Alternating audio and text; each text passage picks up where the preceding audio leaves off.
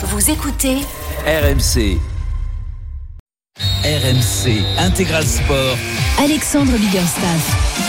Et merci à vous d'être toujours aussi fidèles au rendez-vous sur RMC, l'intégral sport. Pendant trois heures, on a beaucoup de choses à aborder avec vous cet après-midi. Il y aura évidemment le début de la nouvelle saison de Formule 1. Max Verstappen en pole position pour le Grand Prix de Bahreïn avec le départ à 16h. On aura aussi du rugby, pause dans le tournoi destination, mais des affiches de gala en top 14 avec en ouverture de la 17e journée à 15h le derby Toulouse-Castres au sommet du championnat. Notre pilier de l'intégral sport, Julien Brugnot, sera évidemment avec nous. On aura aussi du cyclisme avec les Strade Bianchi en Toscane et les fameuses routes blanches d'Italie. On aura aussi du biathlon, la suite hein, des championnats euh, du monde avec la Mastart femme et la Mastart homme du côté d'Oslo. Votre rendez-vous olympique aujourd'hui, invité de prestige. Elle est championne du monde à 21 ans seulement. Léna Grandvaux, la handballeuse de l'équipe de France, sera avec nous pour faire un point sur les JO qui arrive dans 145 jours à Paris. On va aussi évidemment parler eh bien, de football puisqu'il y aura de la Ligue 1, il y aura de la Ligue 2 et puis on va parler tout de suite du Paris Saint-Germain. Et oui, vous n'avez pas loupé sans doute l'épisode, l'énième épisode hier, PSG, Kylian Mbappé, Luis Enrique, le triangle des Bermudes. On en parle tout de suite dans l'intégral sport. C'est parti pour 3 heures. Prenez une grande respi. Le journaliste RMC Sport Arthur Perrault est avec nous dans l'intégral sport parce que on va tout de suite parler eh bien de l'énième épisode de la saga Bappé au PSG. Ça va Arthur? Très bien et toi? Ça va très bien. Je m'en doutais qu'on allait te voir beaucoup aujourd'hui après ce qui s'est passé hier entre Monaco et PSG 0-0 on le rappelle pour la 24e journée de Ligue 1. Mais surtout un Kylian Bappé qui est de nouveau dans une nouvelle saga on a envie de dire parce que celle de sa prolongation au PSG elle est terminée. On a fini euh, évidemment cette aventure-là, mais il y a une nouvelle série qui démarre, c'est la relation entre Kylian Mbappé et Luis Enrique. Qu'est-ce qui se passe, Arthur? Oui, c'est vrai que la question est forcément au cœur de, de toutes les attentions euh, depuis euh, qu'il a débuté le match face à Nantes sur le banc de touche, depuis qu'il a été remplacé lors du dernier match de championnat à domicile face à Rennes, et donc hier soir, euh, tu l'as dit, remplacé une nouvelle fois, cette fois-ci à la mi-temps par l'entraîneur Luis Enrique. Alors, et c'était déjà une première surprise qu'il avait démarré titulaire cette rencontre sur le côté gauche. Là aussi, c'était quelque chose d'inédit puisque ça faisait très longtemps que Luis Enrique ne l'avait pas replacé sur ce fameux côté gauche qu'il affectionne particulièrement. Il restait en position de numéro 9. Euh, on pensait au début que c'était à cause d'une gêne à la jambe gauche suite à un tac reçu euh, par euh, le joueur monégasque Maripane. Et eh bien finalement non, puisque dès la fin de cette rencontre, selon nos informations, et eh bien le capitaine des Bleus n'était pas blessé. Il a donc été remplacé par Randall Colomwani. Et puis dans la foulée donc de ce remplacement, et eh bien Kylian Mbappé est apparu tout sourire dès la mi-temps dans les couloirs du stade Louis II. Puis au moment de saluer le parcage parisien, casquette vissée sur la tête et survêtement du club sur le dos. Et euh, pourtant, et c'est là que l'image a surpris tout le monde, eh bien, euh, il n'a pas rejoint ses coéquipiers sur le banc de touche. Il a décidé de rejoindre euh, les travées du stade Louis II pour euh, se placer juste derrière le président du club Nasser El Khalifi, le conseiller sportif Luis Campos, aux côtés de sa maman, euh, qui est aussi conseillère. Et donc, Kylian Mbappé a terminé cette rencontre en tribune avant ensuite de revenir, là encore avant le coup de sifflet final, sur le bord du terrain pour rejoindre les couloirs de ce stade, une nouvelle fois avec le sourire, comme si de rien n'était. la saga Bappé, Luis Enrique, on en reparle avec toi, Arthur Perrault, dès 15h évidemment, dans cette intégrale sport, mais on va aussi jouer avec vous l'expérience RMC puisque nous sommes à quelques jours seulement, ça sera le mardi 5 mars, eh bien, du match retour de huitième de finale de la Ligue des Champions entre la Real Sociedad et le PSG à San Sébastien et nous vous proposons de vivre l'expérience RMC, le voyage et votre nuit d'hôtel, la rencontre avec les équipes d'RMC Sport avant le match et bien sûr votre place pour le match. Dès que vous entendez ce signal, vous aurez 5 minutes pour envoyer PSG au 7 32 16. PSG au 7 32 16 pour vous inscrire votre place pour Real Sociedad Paris Saint-Germain se gagne évidemment uniquement sur RMC. Allez, nous on va ouvrir notre page olympique maintenant dans l'intégral sport. C'est votre rendez-vous traditionnel, le mag olympique. RMC en route pour Paris 2024. Et euh, elle nous a rejoint dans les studios d'RMC. C'est Sophie Camoun, évidemment, toujours présente pour votre mag olympique. Salut Sophie. Tout va bien Salut Alexandre, salut à tous, ouais, tout va bien. Eh oui, 145 jours, hein, ça approche. C'est vrai que tout à l'heure, quand j'ai entendu 145, je me suis dit Eh déjà. oui, le décompte, En même temps, en même temps, on attend ça avec impatience et Bien en même sûr. temps, je trouve que voilà, ça se rapproche, ça se rapproche, ça se rapproche, mais. Et 145 justement, des grandes échéances, on va en parler maintenant avec notre invitée aujourd'hui dans l'intégral sport pour cette page olympique. Elle est championne du monde. C'était il y a un peu plus de deux mois avec l'équipe de France de handball. C'est Léna Granvaux, la demi-centre de l'équipe de France. Demi-centre, quoique, elle est tellement polyvalente qu'elle peut jouer quasiment à tous les postes. Bonjour Léna. Bonjour Léna. Merci d'être avec nous dans l'intégral sport. Comment ça va après euh, la victoire jeudi soir de l'équipe de France dans les qualifs à l'Euro? Et j'ai envie de dire entre deux matchs, comment ça va puisqu'il y aura un autre match demain? Eh bien, ça va, on se repose, mais on travaille encore pour, euh, pour demain. Je pense que c'est encore un gros match qui nous attend. Oui, on rappelle, vous avez battu donc la Slovénie jeudi pour une troisième victoire en trois matchs dans les qualifs à l'Euro 2024. Et puis demain, eh bien, il y aura ce quatrième rendez-vous, une nouvelle fois face à la Slovénie et avec pour objectif bah, de tout simplement valider un, un billet officiel pour l'Euro, c'est ça? Ouais, bien sûr, juste euh, valider ce, ce ticket et je pense aussi euh, se retrouver euh, depuis la compétition et, et montrer au public français que bah, on mérite de, de fêter le sacre du mondial correctement. Alors justement, elle en est où cette équipe de France? Les retrouvailles se sont plutôt bien passées avec cette euh, victoire. Est-ce que, est-ce que vous pouvez dire que l'équipe de France aujourd'hui, deux mois après son, sacre mondial, est, plus forte euh, qu'en, décembre? Bien sûr, elle est plus forte. Je pense que la cohésion aussi euh, a, beaucoup évolué et, c'est ce qui nous rend encore plus forte aujourd'hui. Et C'est tout ce que ce qu'il y a autour du terrain pour pouvoir performer tout ensemble au moment d'un match ou d'une compétition. Alors Léna, justement, c'est quoi cette préparation, euh, ta préparation pour les Jeux? À quel moment vous allez vous rassembler tout, vous rassembler tout ensemble? Parce qu'en ce moment, vous êtes euh, surtout en club. Euh, voilà, quelles sont les différentes étapes de la préparation, les matchs euh, officiels, etc., etc., pour amener, pour arriver le mieux possible aux Jeux Je pense qu'elle commence dès maintenant. Là, on a deux matchs de préparation, enfin de qualification, mais pour nous, c'est des matchs euh, bah, qui nous emmèneront euh, pour préparer les, les JO. Donc, euh, elle commence dès maintenant. On va se retrouver euh, deux semaines en avril. Donc, euh, on va encore pouvoir beaucoup avancer dans, ce, dans cette optique. Et elle commencera officiellement en juin. Et, euh, et c'est là où on va, ça va tout déterminer. Je pense que euh, le staff va devoir choisir les, les 15 possibles pour les, pour les JO et ce sera très compliqué vu, euh, vu l'effectif qu'on a et, les performances que toutes euh, on a fait euh, au mondial dernièrement. Elena Granvaux, l'internationale française en direct sur RMC dans cette page olympique dans l'intégral sport. Léna, on, parlait de cette liste des joueuses, 15 joueuses avec un effectif pléthorique. C'est ça aussi la difficulté parce qu'on rappelle que les listes pour les Jeux olympiques sont réduites par rapport aux listes pour l'Euro ou euh, la Coupe du Monde. On passe en gros, euh, si je me, me trompe pas, c'est 18-19 joueuses à, à 14 voire 15 joueuses, c'est ça hein? Oui, c'est ça. On commence à, on commence à, à 15 euh, les au JO, enfin 14 plus une, alors que normalement on est, on est 18. Donc, euh, donc c'est ce qui est compliqué. Mais la différence, c'est la force de notre équipe de France et, euh, et, et c'est là aujourd'hui où, où on prouve que chacune on a notre place. Et après, bah c'est dans le projet. Et quel est le projet du, du staff et, et de l'équipe Et je pense qu'on va tout, tous donner euh, le meilleur de nous-mêmes pour euh, pouvoir espérer euh, faire partie de, de cette liste. C'est à quel moment que ça va être déterminé, justement, ces 14 euh, joueuses? Normalement, c'est tout début juillet. D'accord. Et euh, on, a vu quand même que tu avais énormément, enfin tu avais changé de dimension hein, depuis euh, depuis les championnats du monde. Est-ce que tu sens euh, une différence dans le dans le regard à la fois de tes équipières? Est-ce qu'il y a plus de, confiance, de sérénité, de jouer à tes côtés, et, et, de tes adversaires? Est-ce est-ce que tu sens qu'il y a un peu plus de crainte de la part des adversaires? Est-ce que vraiment tu voilà tu as changé de dimension et tu le ressens sur le terrain? Oui, quand même, je le ressens, mais ce qui est compliqué, c'est qu'aujourd'hui, bah, je suis encore très jeune, donc, euh, donc la performance, faut qu'elle soit, euh, qu'elle soit stable. Il faut que, faut pas que ce soit que, que sur un mondial. Donc, euh, donc le plus gros objectif pour moi aujourd'hui, c'est de la, c'est de la faire euh, continuer euh, au plus haut euh, tout au long de, de cette préparation pour pouvoir espérer faire partie de la liste. Mais, mais bien sûr que depuis un an et demi, je me bats pour pouvoir euh, être euh, être quelqu'un de confiance dans, dans ce groupe-là. Et, et je pense que au fur et à mesure bah bien sûr les filles elles ont de plus en plus confiance.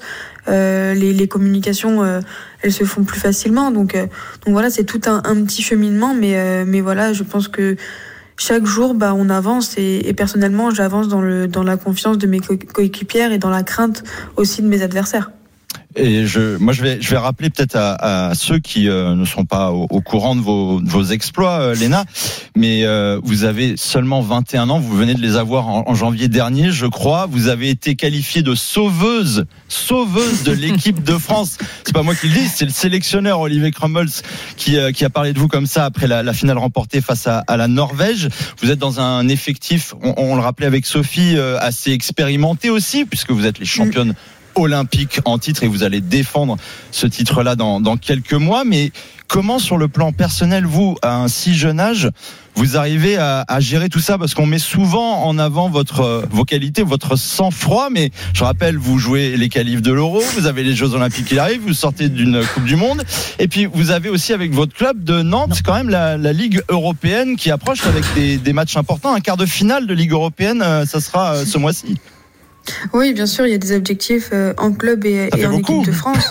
Donc euh, c'est énorme. Il y a beaucoup de choses à gérer, mais euh, mais c'est aussi le but euh, bah, des sportifs de haut niveau, c'est que bah, on a l'habitude et on a aussi dans le handball beaucoup de beaucoup de monde à qui on peut on peut on peut parler, on peut se reposer et et on avance en équipe, que ce soit en club ou ou avec la, la sélection. Donc donc non, c'est individuel, mais euh, mais il faut pas oublier que c'est un sport d'équipe et qu'on avance pas seul en fait, on avance étape par étape, mais collectivement. Ok, il faut perform- performer toute seule, mais aussi il faut apporter euh, bah, chaque euh, détail et chaque euh, qualité individuelle au service du groupe. C'est vraiment au service de de l'équipe et et pour pouvoir espérer en fait exister dans le dans dans cette liste. Tout, va très très vite pour toi en fait. Tu, tu as commencé le hand, je crois, à 5 ans et demi. Tu es rentré en sport-études à 13 ans. Euh, tu es rentré en équipe de France à 19 ans. C'est quoi le hand pour toi aujourd'hui? C'est ta vie? C'est ta passion? C'est ton travail? C'est quoi? Pour moi, c'est un mélange de toutes ces toutes ces choses. C'est ma vie, c'est une passion, mais c'est aussi mon travail. Euh, je dois performer parce que c'est ce que je dois euh, faire. J'ai cette obligation. Pour moi, c'est c'est de travailler en fait tous les jours pour pouvoir être au meilleur niveau euh, de moi-même euh, chaque jour, chaque euh, chaque rassemblement, chaque match, chaque entraînement. Et et c'est là où on voit le, la, capa- la capacité d'une sportive de haut niveau, c'est de s'adapter à tout à tout ce qui peut euh, tout ce qui peut se passer en fait dans dans ces dans ces chemins. Et euh, bien sûr que tout va vite pour moi c'est c'est c'est sûr c'est c'est certain.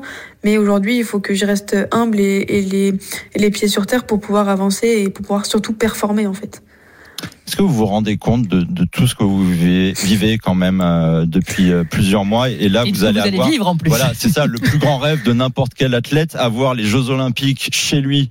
Et là pour l'occasion c'est en France et, et vous vous allez enchaîner bah, tous les plus grands événements possibles d'une carrière de sportif de haut niveau en voilà en, en une petite fraction de mois on va dire ça comme ça. Que- comment on arrive à, à encaisser en fait tout ça? Bah, c'est sûr que c'est une pression, mais c'est aussi en fait les, des belles choses, c'est des rêves de de- d'enfants en fait qui qui se réalisent petit à Vous, petit. vous donc, l'avez euh, imaginé euh, plein de fois ce scénario de, de vous qui est en, en train de jouer aux, aux Jeux Olympiques euh, chez vous à, Paris? Bah, je l'ai imaginé, oui, mais pas à 21 ans.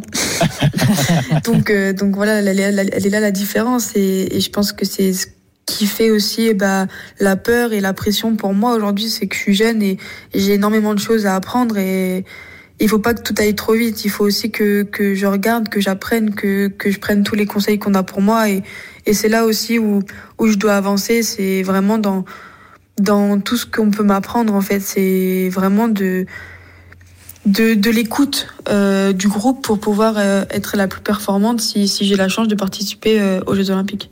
Léna Granvaux, internationale française de handball, championne du monde 2023, l'invitée de la page olympique dans l'intégral sport sur RMC. Merci beaucoup Léna d'avoir été avec nous et puis évidemment on vous souhaite euh, bon courage pour demain. hein. Ce quatrième match de qualif pour l'Euro, ça sera face à la Slovénie. On espère que vous obtiendrez officiellement ce, billet pour l'Euro 2024 et puis bien évidemment on vous souhaite euh, les meilleures chances du monde pour les Jeux Olympiques dans, dans 145 jours. Léna, est-ce que tu peux juste nous dire si on peut encore voter pour toi en ce moment?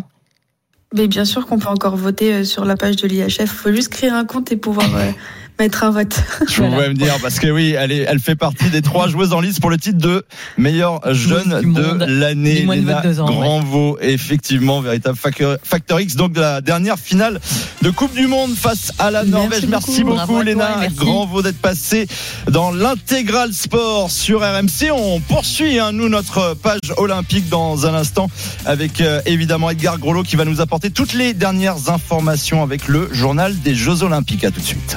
RMC Intégral Sport. Alexandre Biggerstaff.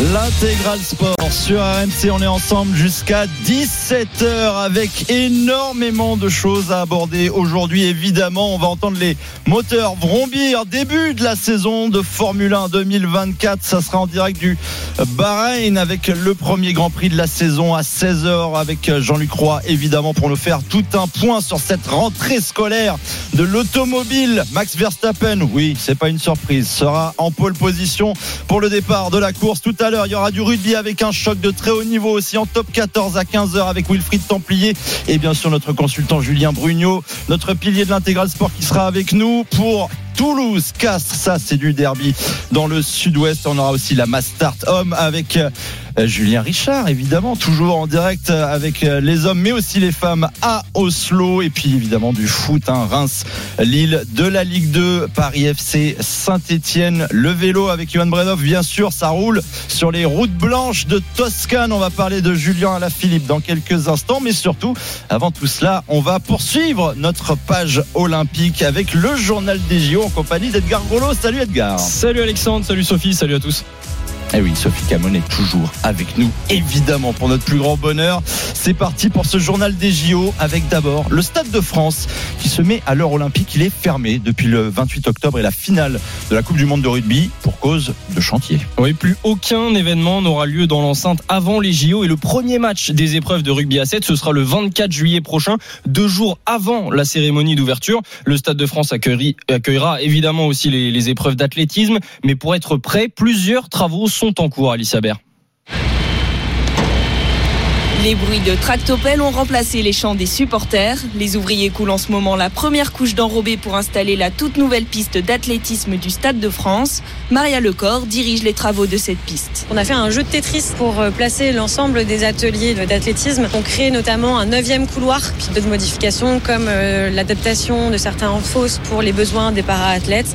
Et le dernier point, c'est la couleur de la piste qui est du coup euh, hors norme puisqu'elle a été faite juste pour le Stade de France. Un revêtement violet de 14 000 mètres carrés qui sera conservé après les Jeux.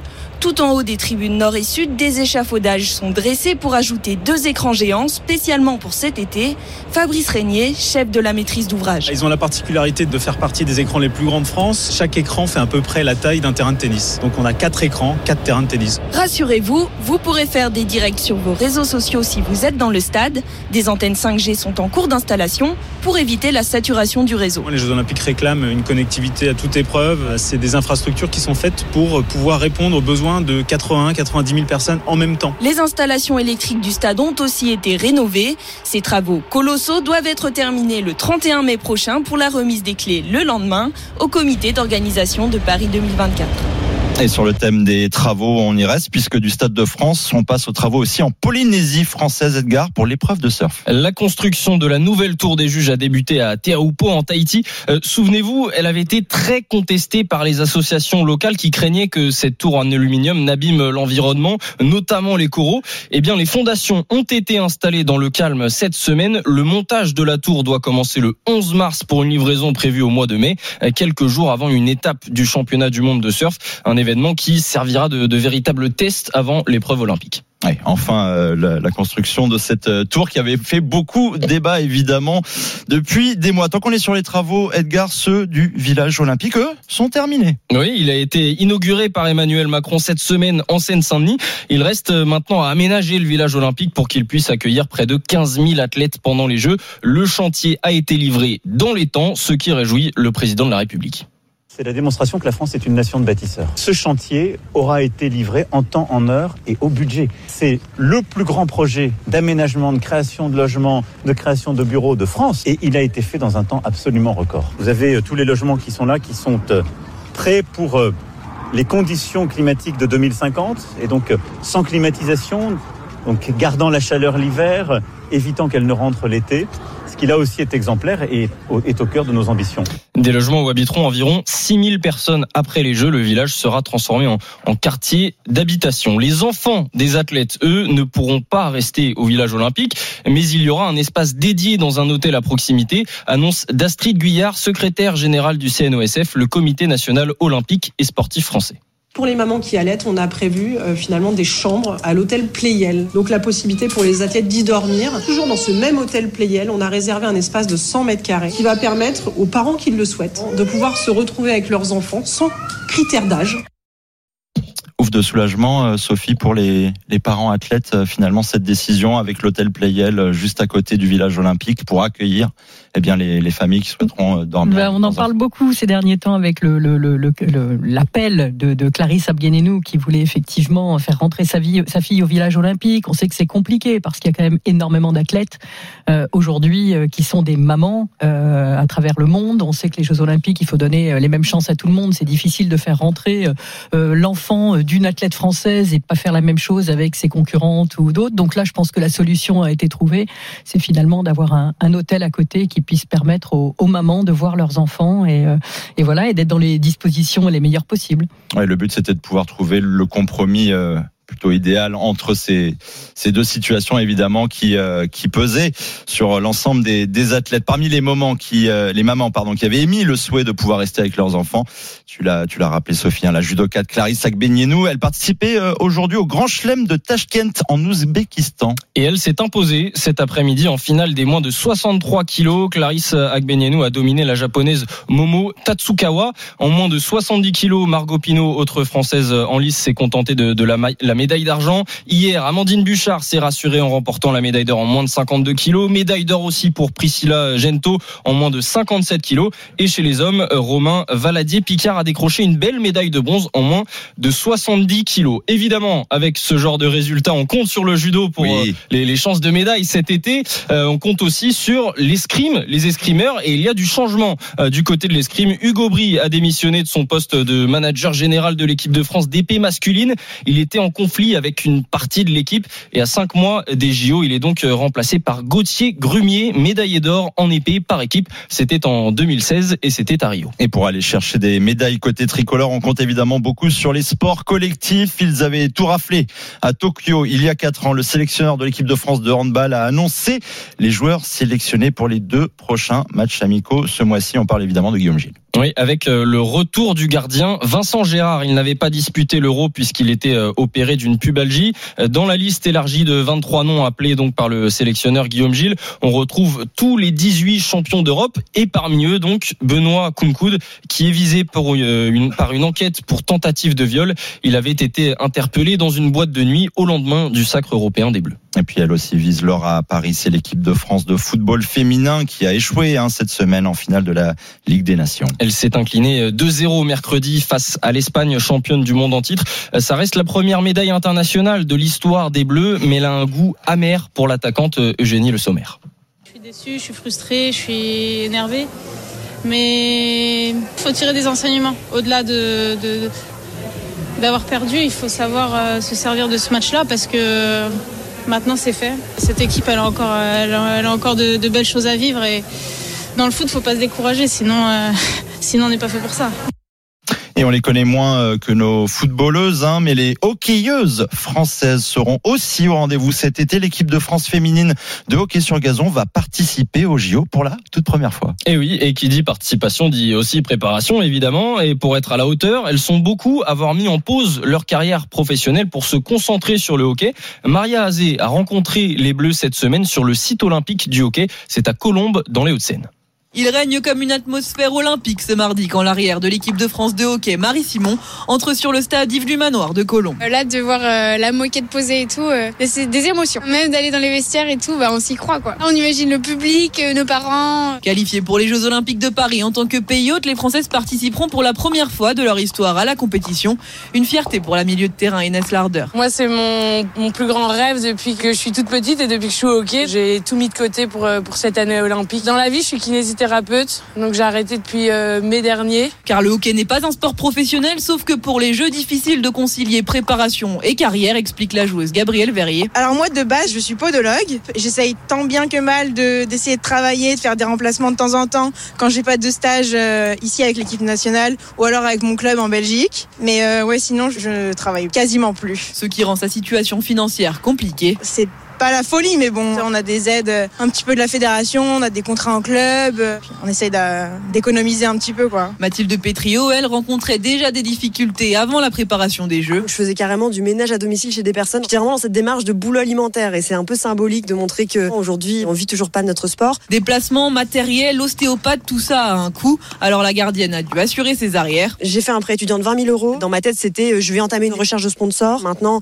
je sais pas si je vais en trouver. Je sais que c'est compliqué. Ce que regrette la manager des Françaises, Carole Teffry. Évidemment, on a un peu moins d'athlètes qui sont financés par la Fondation du sport parce qu'évidemment, les entreprises choisissent euh, bah, des disciplines peut-être un peu plus euh, médiatiques. Il y a des clubs qui, qui indemnisent un petit peu. Ça peut être un appartement, ça peut être une voiture, ça peut être 3 ou 400 euros par mois. C'est pas des professionnels. Une médaille olympique serait la solution à tous leurs problèmes. En cas de podium aux Jeux, les Françaises toucheraient une prime qui pourrait aller jusqu'à 80 000 euros. Sophie, une, une réaction sur euh, nos hockeyeuses euh, françaises. C'est aussi ça, les Jeux Olympiques, c'est toujours un plaisir de pouvoir mettre en avant des sports que l'on que l'on traite pas forcément au quotidien. Exactement, exactement. Puis bon, des athlètes qui galèrent, c'est pas propre uniquement au hockey, mais c'est vrai que le hockey est un sport amateur. C'est pas forcément évident euh, d'émerger au milieu de, de tous les sports olympiques qui ont plus de visibilité et plus de moyens. Mais je trouve qu'ils s'y prennent plutôt bien. Si on regarde l'exemple justement de, ne serait-ce que de, de, de, leurs partenaires en 2017 encore, la fédération de hockey sur gazon avait n'avait aucun partenaire économique. Aujourd'hui, ils en ont une trentaine. Donc il y a un gros boulot qui est fait dans cette fédération et forcément ça commence à rejaillir sur le sportif aussi parce que quand on a plus de moyens, on peut partir en stage, on peut avoir plus de euh, de moyens aussi pour euh, pour développer le, le, le sport et, le, et, et accéder au plus haut niveau. Et d'ailleurs on le voit parce que les deux équipes se sont qualifiées au jeu pour la première fois dans l'histoire. Ça c'est incroyable. L'équipe masculine, l'équipe féminine, ils ont progressé, je crois, de 12 ou 13 places au classement mondial en un an. Et effectivement, s'ils participent aux Jeux Olympiques, enfin s'ils ils brillent aux Jeux Olympiques, euh, Il y a des retombées derrière. Exactement, et ça leur permettra de se professionnaliser euh, un petit peu plus. Et, et voilà, donc euh, ils misent beaucoup sur ces Jeux Olympiques, mais en tout cas, je trouve que c'est un sport qui se bouge bien. Eh ben, on va suivre ça, évidemment. Merci beaucoup, Edgar Grolot, pour euh, ce journal des Jeux Olympiques. Alexandre Biggerstaff. L'intégral sport avec vous, évidemment. On est ensemble jusqu'à 17h avec de la Formule 1 aujourd'hui. Le début de la nouvelle saison à Bahreïn. 16h avec Max Verstappen. Et oui, Red Bull de nouveau aux commandes. Il sera en pole position pour le grand départ. On en parlera évidemment avec euh, Jean-Luc Roy parce que ça va pas très bien non plus euh, côté Alpine. Ça aussi, malheureusement, on va devoir faire un point euh, là-dessus. Il y aura du rugby dans un gros quart d'heure maintenant avec le top 14 Toulouse-Castres. C'est un derby et c'est un choc au sommet du championnat entre le co-leader qui reçoit le troisième. On sera avec Wilfried Templier et puis bien sûr les consultants de la Dream Team RMC Sport, Julien Brugnot, Pierre Rabadan seront avec nous. Évidemment, Sophie Camoun est toujours dans la place dans le studio RMC pour euh, poursuivre hein, sur euh, notre euh, mag olympique. On passe d'un mag à un autre. Après le mag olympique, on va surtout parler de neige maintenant avec le mag blanc. RMC, La page sport d'hiver. Et c'est une page sport d'hiver qui ne pourrait se faire sans cet homme, Julien Richard. Julien Richard qui est avec nous, évidemment. Salut Julien. Salut tout le monde. Eh oui, on va parler biathlon avec euh, un nouveau week-end de folie avec la Mastart des dames. On va faire le bilan de cette Mastart dame qui s'est terminée tout à l'heure. Vous l'avez vécu en direct sur RMC. Et puis, on va présenter aussi la Mastart homme qui a lieu aujourd'hui. Tout d'abord, revenons sur euh, bien ce, ce podium euh, de, de françaises avec euh, Julia Simon, avec euh, Lou Jean Monod notamment, Julien. Alors ils étaient passés, on va pas dire un peu à côté, mais euh, sur l'individuel hier, il n'y avait pas de Français sur le podium. On était plus presque plus habitué à ça depuis le début de la saison de Coupe du Monde de biathlon. On rappelle qu'on sort des championnats du monde où elles ont fait une radia, les filles, et là, eh bien, elles ont réalisé le doublé. Au deuxième et troisième place, c'est une Suissesse qui s'impose les Nike Gross et euh, la deuxième place pour Julia Simon devant Lou Jean Monod en troisième position, euh, Sophie Chauveau septième et Justine Brezaz euh, un peu plus loin onzième. On va y revenir, c'est la mauvaise opération entre guillemets du, du, du jour. Euh, C'était une mass start euh, avec beaucoup de spectacles Euh, sur Oslo. Il fait un temps pourri. Ça, c'est des mauvaises conditions mauvaises conditions, il y a les, de les la plans de pluie, il y a C'est beaucoup pour de ça que tu as décidé de pas y aller en fait. C'est pour ça que j'ai décidé de pas y aller. Ça s'appelle le flair, Sophie. Euh, je vais que quand il y a du soleil. Où c'est un, c'est un endroit exceptionnel. Hein. Euh, Holmenkollen, c'est euh, à Oslo, c'est une petite colline au-dessus. Voilà, Et quand il fait un temps superbe, c'est C'est super. génial. Mais, Mais là, là, faut, quoi, faut être courageux parce qu'il y avait du vent et surtout, euh, ces conditions de météo ont eu un impact sur la course parce qu'il y a eu beaucoup d'erreurs euh, derrière la carabine et celle qui s'en est le mieux sortie finalement, donc au-delà de euh, les Nike Gross qui tire à 18 sur 20, donc c'est très bien. Julia Simon, 14, euh, 4 fautes, 16 sur 20, 4 fautes et pourtant elle a tiré extrêmement rapidement, ce qui lui a permis eh bien de devancer des filles qui ont euh, moins d'erreurs qu'elle notamment.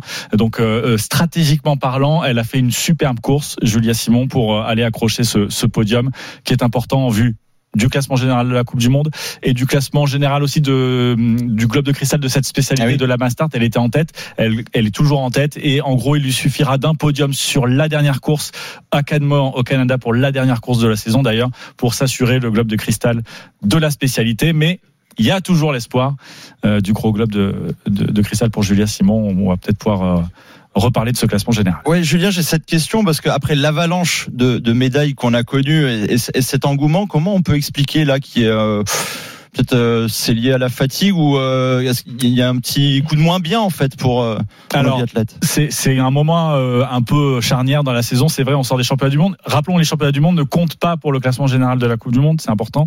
Euh, et, et là, on est sur la dernière ligne droite. Là, il va rester cinq courses individuelles euh, Ah, après cette euh, après arrivé, cette ouais. euh, voilà après cette euh, Mastart d'Oslo. Il restera des courses aux États-Unis et au Canada.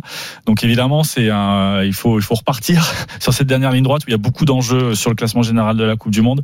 Donc c'est un moment et on le voit peut-être euh, sur les temps de ski notamment de Justine Brezas-Boucher qui a largement dominé euh, tout au long de la saison et qui là aujourd'hui est un peu en dessous euh, sur sa vitesse de déplacement sur les sur les skis. Et derrière la carabine c'était pas non plus ça. Donc forcément ça explique ce, ce résultat là. le classement général de la Coupe du Monde c'est important on est dans le moment décisif et euh, finalement c'est euh, Ingrid Tendrevol qui fait la bonne opération. La Norvégienne était leader du classement général de la Coupe du Monde. Elle est passée à côté de ses championnats du monde, mais en revanche elle a réussi à bien rebasculer euh, sur euh, cette dernière ligne droite. Elle gagne sur l'individuel. Elle fait quatrième, donc elle consolide son avance au classement général de la Coupe du Monde. Elle a plus d'une avance, plus d'une victoire d'avance sur ses adversaires. Une victoire c'est 90 points. Elle a 93 points d'avance aujourd'hui sur Lisa Vitozzi qui a pris la deuxième place à Justine Brezas-Boucher. Julia Simon, elle, est montée sur la troisième marche de ce podium provisoire pour l'instant. Elle a 97 points de, de retard. Justine Brezas, donc euh, rétrograde, elle est euh, quatrième. Euh, elle a 104 points de retard sur le classement général de la Coupe du Monde. Rien n'est fait. Hein. Ah, Il reste le suspense est intact. Mais quand même, quand même, Tendrevold a pris un matelas assez important, mais avec cette victoire à 90 points, à la deuxième place, 75 points, il peut se passer encore beaucoup de choses. Il y, a, il y a des athlètes qui font des choix dans leur préparation. Oui. Est-ce que certaines visent la Coupe du Monde et donc décident de ne pas être forcément très préparées pour les championnats du monde ou le contraire? Euh, C'est généralement des stratégies qui s'affinent au cours de la saison. C'est-à-dire si tu rates le début de saison, tu vas refocaliser ta préparation sur les championnats du monde qui arrivent, tout donner finalement pour les championnats du monde.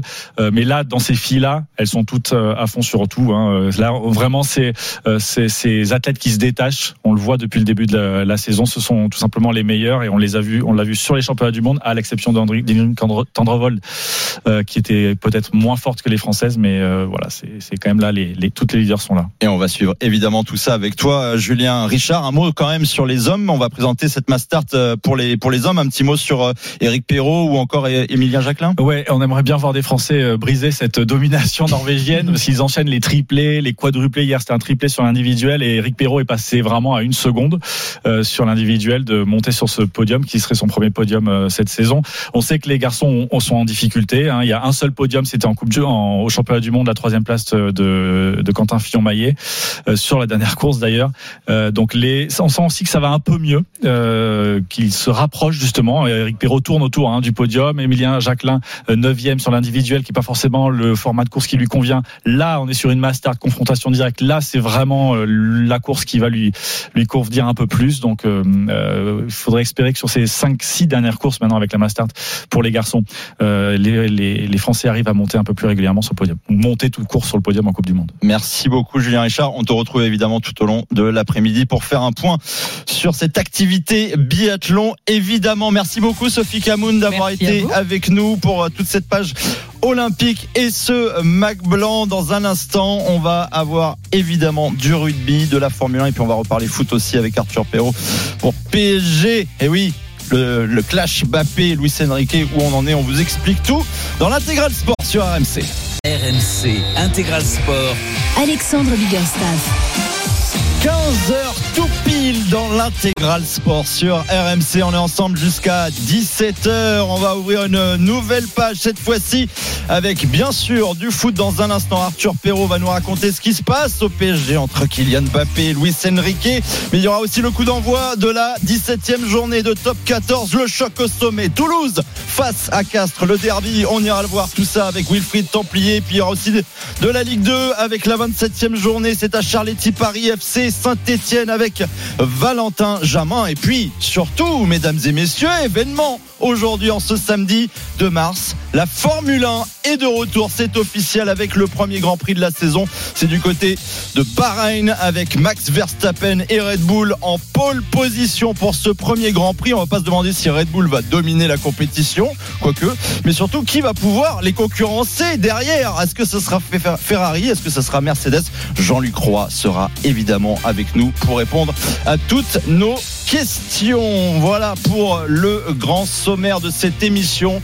Et il arrive en plus tranquille, mais il, il est primordial. C'est le pilier de l'intégral sport. C'est Julien Brugnot. Salut Julien. Bonjour à tous. Et oui, effectivement, pris par le salon d'agriculture. Donc c'est Ah, bah, ça évidemment. hein. Ben, on a un sacré programme pour toi dans un Oh, instant. hein. Toulouse Casse, mais aussi le multiplex du rugby, l'intégral rugby. Ça sera à 17h avec Flora Moussi, évidemment. Mais avant tout cela, retour sur la Ligue 1. Monaco PSG, c'était hier soir 0-0 avec un Kylian Mbappé qu'on n'a vu en seconde période. Mais Arthur Perrault va tout vous expliquer. On va d'abord, avant de, parler avec Arthur de cette énième situation entre Kylian Mbappé et Luis Enrique, faire le tour des stades, le tour de nos lives avec tout d'abord le Sud-Ouest, 17e journée de top 14. C'est parti entre Toulouse et Castres. Toulouse champion des doublons face à un Castres qui passe très bien l'hiver. C'est un très beau derby en perspective cet après-midi. Deux équipes joueuses. Et d'ailleurs, c'est assez nouveau pour Castres, Wilfried Templier. C'est très bien résumé, mon cher Alex. Salut à tous, salut Julien, Salut, bienvenue. Ernest Vallon, qui a évidemment fait le plein pour le dernier. Arbitre Toulouse et Castres et tu l'as dit Toulouse champion des doublons puisque la particularité du rugby si vous débarquez de la lune eh bien c'est que l'équipe de France joue en même temps que le top 14 et que Toulouse est privé de ses internationaux. Les Bayel de Guéry Marchand Movaca Cross Ramos et compagnie.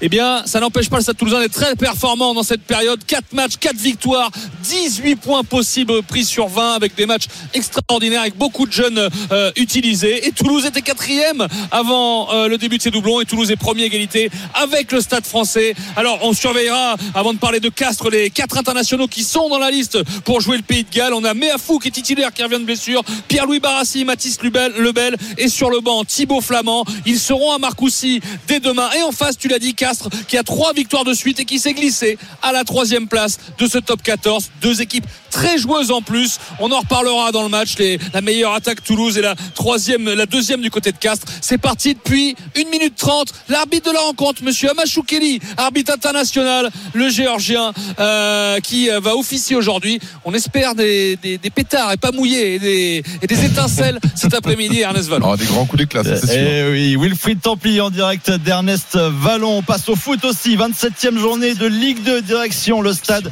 Charletti, Paris FC, Saint-Etienne avec Valentin Jamin. Salut Valentin.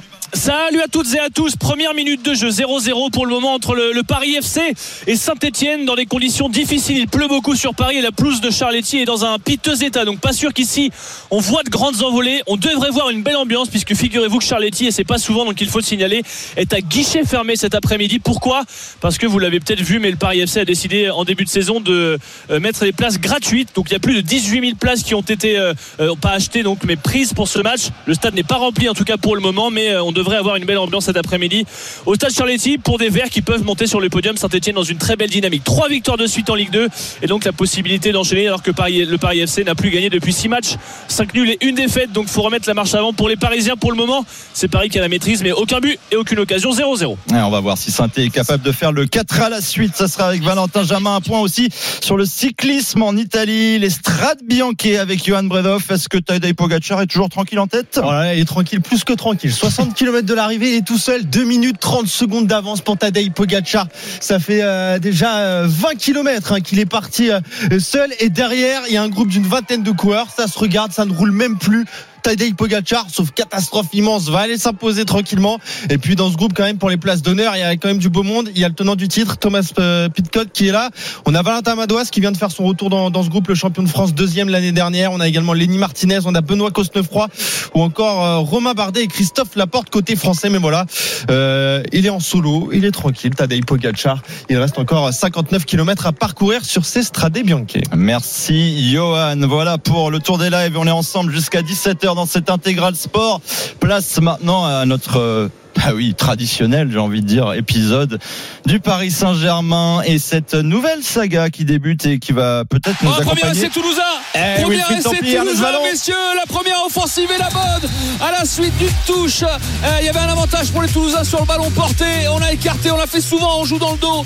Euh, on joue dans le dos des avants. Et là, je sais pas, j'ai vu un castré tomber, trébucher dans la défense castré. Ça a ouvert un intervalle pour euh, Juan Cruz Malia, le demi d'ouverture. Enfin, euh, c'est tout faire parce qu'il est ailier, il est arrière. Et là, il joue demi d'ouverture pendant les doublons. Eh bien, il s'est vu, il a vu l'autoroute vers la ligne d'essai. Il a été marqué entre les poteaux. Premier essai du match. Ouais. Je vous parlais d'étincelle. La première arrivée très vite.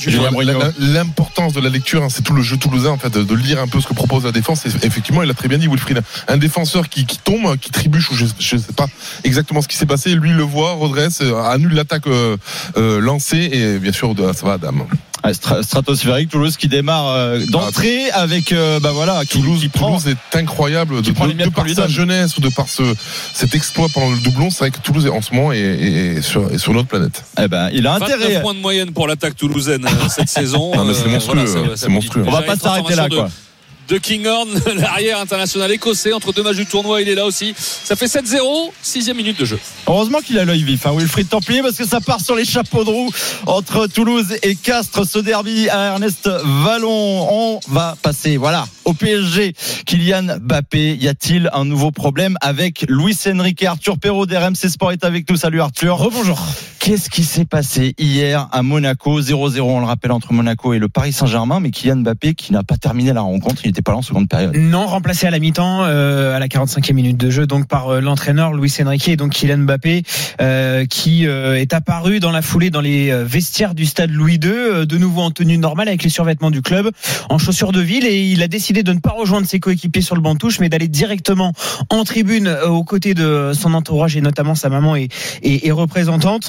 Euh, c'est vrai que c'était une surprise. On le rappelle, Kylian Mbappé qui avait été remplaçant euh, lors euh, du euh, dernier match de championnat euh, à Nantes, aussi remplacé en cours de jeu face à Rennes au Parc des Princes. Dans le camp du capitaine de, de l'équipe de France, on rejette aujourd'hui toute polémique en expliquant qu'on respecte les choix du coach et que Kylian Mbappé est lui pleinement concentré sur le déplacement à la Real Sociedad. Ce sera mardi en huitième de finale retour de Ligue des Champions.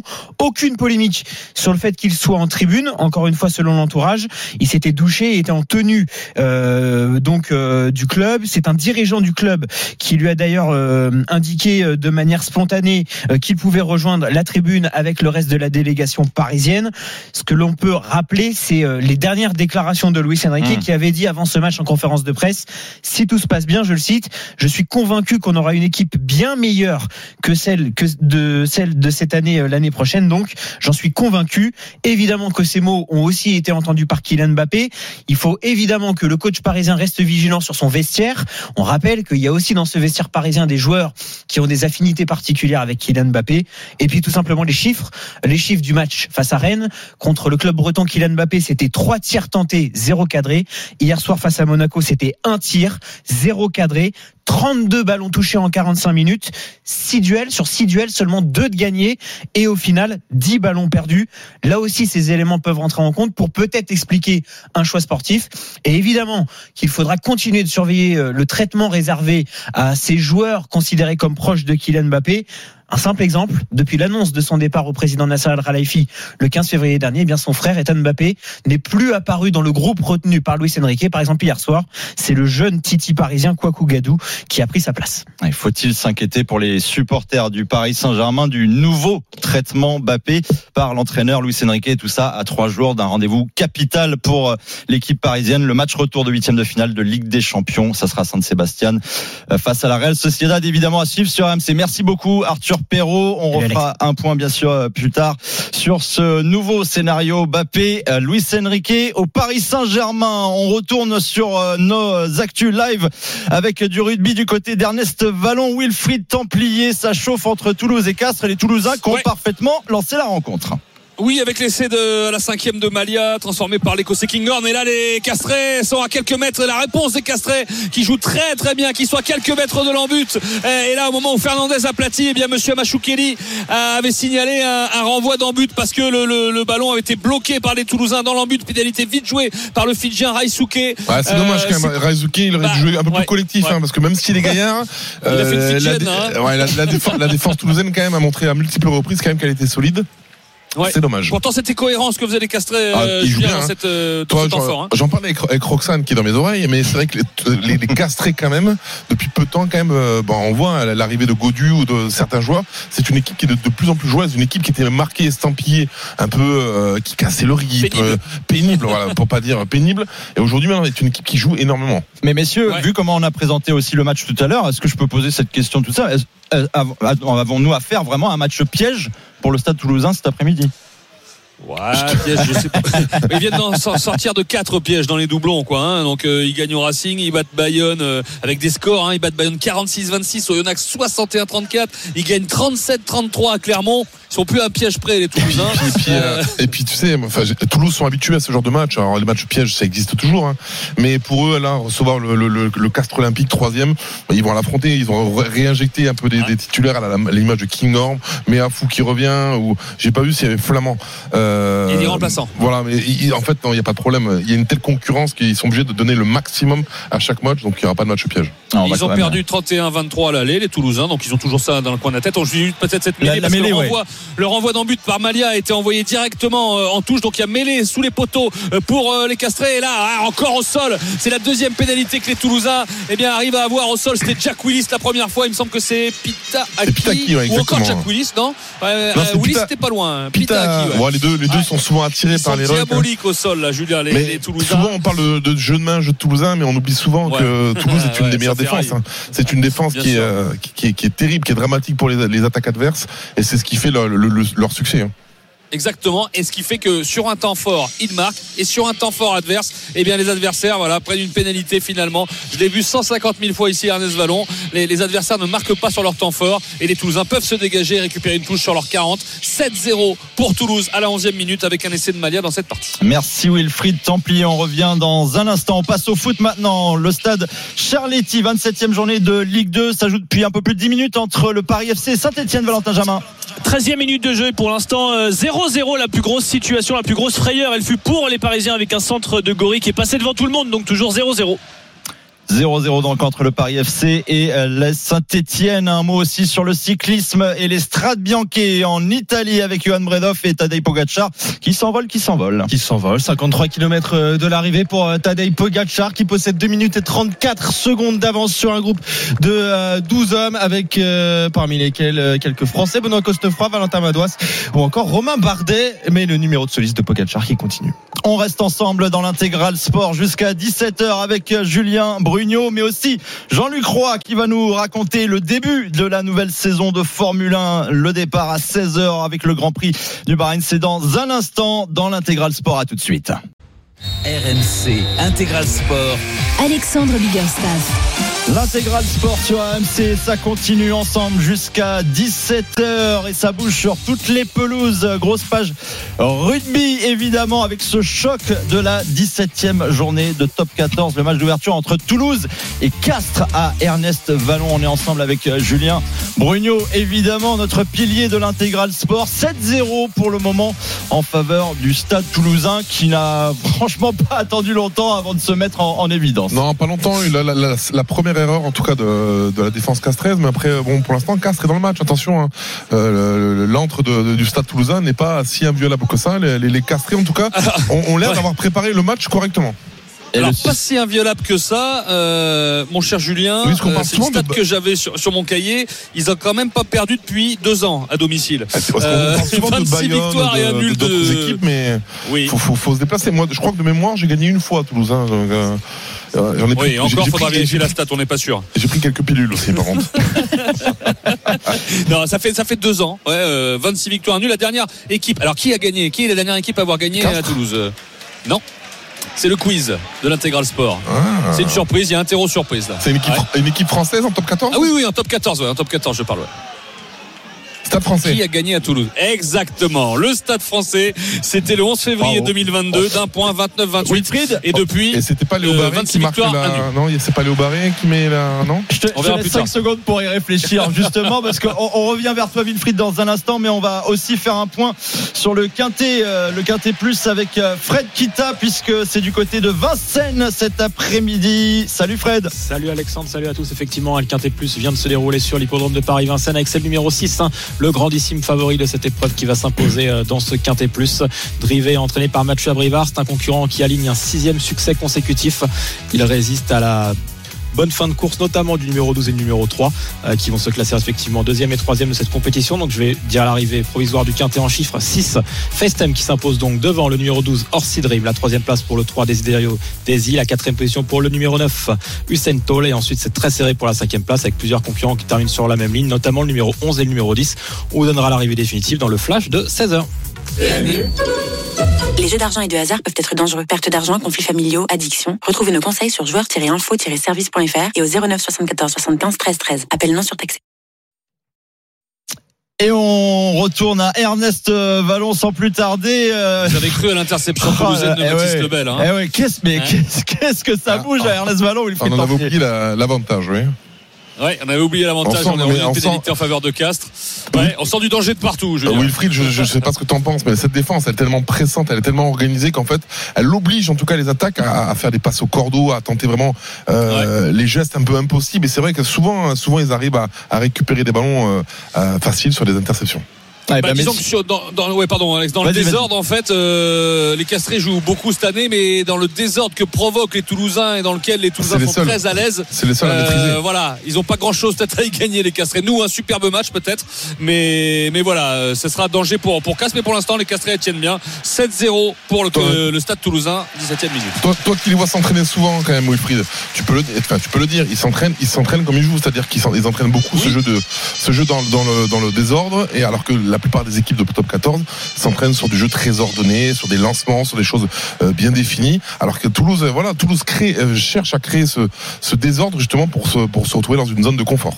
Oui, et surtout ce qui a fait leur succès dans c'est-à-dire que euh, l'introduction de, de joueurs, de jeunes, comme on l'a sur la feuille, hein, le talonneur Cramon, Joël Mercler euh, euh, en pilier, Léo Panos en troisième ligne, c'est des gens que le, le- le grand public ne connaisse pas trop. Et bien ils s'entraînent en fait, les espoirs, euh, les jeunes s'entraînent avec l'équipe première euh, tout le temps. Euh, les entraîneurs des espoirs euh, sont d'ailleurs euh, euh, dans le staff euh, de, de l'équipe première. Euh, donc euh, là c'est David Mélé euh, notamment. Euh, Il y a, Keino, Jérôme Keino de il y a Keino, donc voilà, tout le monde s'entraîne euh, voilà, à se balancer les ballons sur la tête. Souvent ça marche. Oui, ça marche. On va voir si ça marche tout l'après-midi. Wilfried Templier à Ernest Vallon pour ce Toulouse Castres. C'est parti pour la Mass Start en biathlon chez les hommes, Julien Richard. Oui, la chasse aux Norvégiens pour l'équipe de France et la chasse au podium tout court, un seul podium. C'était euh, il y a quelques jours de cela lors des championnats du monde de biathlon pour euh, euh, Quentin Fillon-Maillet, mais le bilan est effectivement bien maigre et on va essayer de côté tricolore sur cette fin de saison. Il reste six courses individuelles à, à disputer, bah, allez, d'aller euh, essayer de monter sur sur des podiums et notamment sur cette euh, sur cette mass start avec euh, des Français qui étaient pas loin hein, hier sur l'individuel. Eric Perrault qui a terminé quatrième à une seconde à peine devait être le Christiansen et puis Emilien Jacquelin qui revient bien, qui a fait top 10 euh, hier et qui semble se retrouver un, un petit peu sur la piste et derrière la carabine. Ils sont cinq au total français. Euh, Quentin Fillon-Maillet est là, Fabien Claude également et Antonin Guigona en plus d'Eric Perrault et d'Emilien Jacquelin que je vous ai déjà cité. Merci beaucoup Julien Richard. 15h22 sur RMC. Vous êtes dans l'intégral sport. On va vous rappeler aussi qu'il y a de la Ligue 2 en ce moment avec le Paris FC face à Saint-Etienne 0-0 dans cette rencontre et puis euh, le FC Séville dans le championnat d'Espagne 27e journée également mène deux buts à 1 face à la Real Sociedad en ce moment avec notamment un doublé de l'attaquant marocain de Séville Youssef Neziri mais tout de suite place à la Formule 1 parce que c'est dans un peu plus d'une demi-heure à vivre en direct sur RMC l'événement du week-end le retour de la Formule 1 avec le premier Grand Prix de la saison le Grand Prix de Bahreïn et Jean-Luc Roy est avec nous pour en parler salut Jean-Luc Salut Alex, bonjour à tous. alors, évidemment, on reprend les mêmes et on recommence. Oui, Max. Verstappen, on va tout de suite casser le suspense. hein. Le pilote Red Bull s'élancera devant Charles Leclerc pour la pole position dans un peu plus d'une demi-heure. Et Wilfried Templier. Ah, je vais vous embêter cet après-midi. Hein. Je vais vous embêter parce qu'il va se passer plein de choses. à Ernest Vallon et le deuxième essai toulousain à l'issue d'une action, d'une démonstration de jeu sur les trois quarts, sur les extérieurs, avec les avants. On a vu tout le monde. On a vu Barassi, on a vu Kinghorn, on a vu euh, Richie Arnold et en dernier. On a vu quelqu'un que ça intéressera Fabien Galtier qu'il soit très en forme. C'est Emmanuel Meafou, le deuxième ligne qui fait son retour après sa blessure au mois de janvier contre Basse. Il marque euh, l'essai. Euh, voilà, ils ont fait craquer la défense Castrez. 20e, 21e minute, deuxième essai toulousain. Euh, 12-0 pour Toulouse avant la transformation. Ça part fort, ça part fort. Et ils ont fait craquer l'attaque Castrez et, et après ils ont fait La craquer la. Non mais ils ont fait craquer Ah l'attaque oui, en défense, tu veux dire, pardon. Et ils ont Ouais. pas, ils ont pas pris un point quand même. Pourtant ils ont eu quand même pas mal de d'occupation de Castrez en terre toulousaine.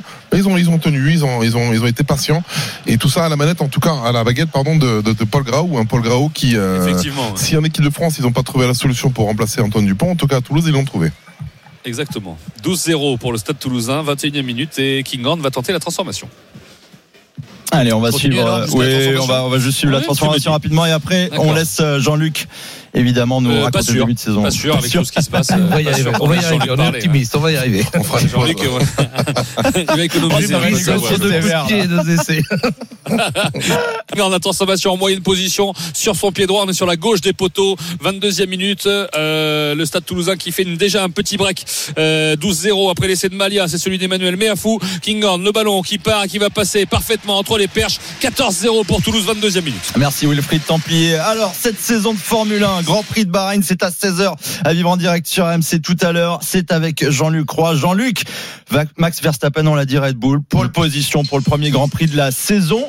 Qu'est-ce qu'on doit attendre de cette nouvelle saison de Formule 1 Est-ce que ça va se passer derrière Red Bull, Ferrari, Mercedes C'est ça qui nous intéresse vraiment cette saison? Écoute, tu sais ce que je vais te répondre, c'est beaucoup trop tôt pour le dire. Tout le monde, tout le monde l'évoque d'ailleurs, très honnêtement. Bien sûr qu'on savait depuis les essais préliminaires, et malgré le fait que ce soit une toute nouvelle monoplace, hein, les écuries concurrentes et, les observateurs s'attendaient à ce que, avec une telle domination en 2023, euh, on rappelle que la RB19 quand même a remporté 21 courses sur 22 et euh, Verstappen 19 sur les 22. Donc elle était ultra dominatrice. Ça n'est jamais arrivé dans l'histoire de la Formule 1. Donc on pouvait penser qu'effectivement on allait s'inspirer de ça. Comme il n'y a pas de changement réglementaire avant 2026, on allait l'améliorer. Ben pas du tout. Courageusement, euh, euh, Pierre Vacher et surtout Adrian Newey, le, grand, le grand euh, ingénieur de, Red Bull, qui est derrière tous ses succès depuis depuis le début, et ce de Vettel à l'époque, a choisi une option nouvelle. Et apparemment ça marche puisque dès les premiers essais, Verstappen a dit je la sens très bien, elle réagit au réglage. C'est ça qui est important. Et puis on a vu les temps, tant sur les longues runs, tu sais, quand on essaie justement de, reproduire des segments de course, parce que sur un tour, on, on se doutait qu'elle serait rapide. On a vu que les Ferrari l'étaient également. Maintenant, reste à savoir véritablement en condition de course avec la pleine charge de carburant, ce qu'on ne sait jamais. C'est des infos qui ne sont jamais communiquées. Donc on peut avoir par exemple une équipe qui un peu masque ses résultats. On se demandait si c'était le cas de Red Bull en disant non, non, ils vont avoir une seconde d'avance sur tout le monde. C'est pas le cas. Parce que si on prend les résultats des essais sur un tour, euh, on a quand même 9 pilotes en 5 dixièmes de seconde. C'est quasiment jamais arrivé. Ça veut dire que euh, euh, Hamilton, qui est 9e, est à 5 dixièmes seulement. Et, pourtant, on considère que c'est un échec. On peut dire une chose aussi pour apporter un élément très important, c'est que Charles Leclerc, dans la Q2, tu te rappelles des segments Q1, Q2, Q3, dans la Q2 a été plus rapide que Verstappen dans la Q3. Alors, il y avait une histoire de choix pneumatique, je vais pas rentrer dans le détail, ça prendrait trop de temps et on pourrait pas parler de rugby. Mais ce que je veux dire, c'est que euh, on a l'homme le plus rapide à Bahreïn aujourd'hui, c'est bien Charles Leclerc sur la Q2. Et d'ailleurs, euh, Verstappen l'a reconnu en disant non, non, euh, on croit toujours que c'est facile de l'extérieur, ça n'a pas été du tout. Ouais, donc pas aussi simple tout ça. Et, et ce que ce que tu nous racontes, évi- évidemment, on pourra rebondir dessus puisque demain, invité exceptionnel dans Bartoli Time Ah à oui. 19h, c'est Fred Vasseur, le directeur ne de Ferrari, rater. Ouais, ouais. qui sera évidemment avec nous sur RMC. Bon, derrière euh, cette hégémonie Red Bull, il va y avoir de la bagarre et c'est une année spéciale, non pas parce qu'on attend tous le transfert, le fameux transfert de Lewis Hamilton Eh oui.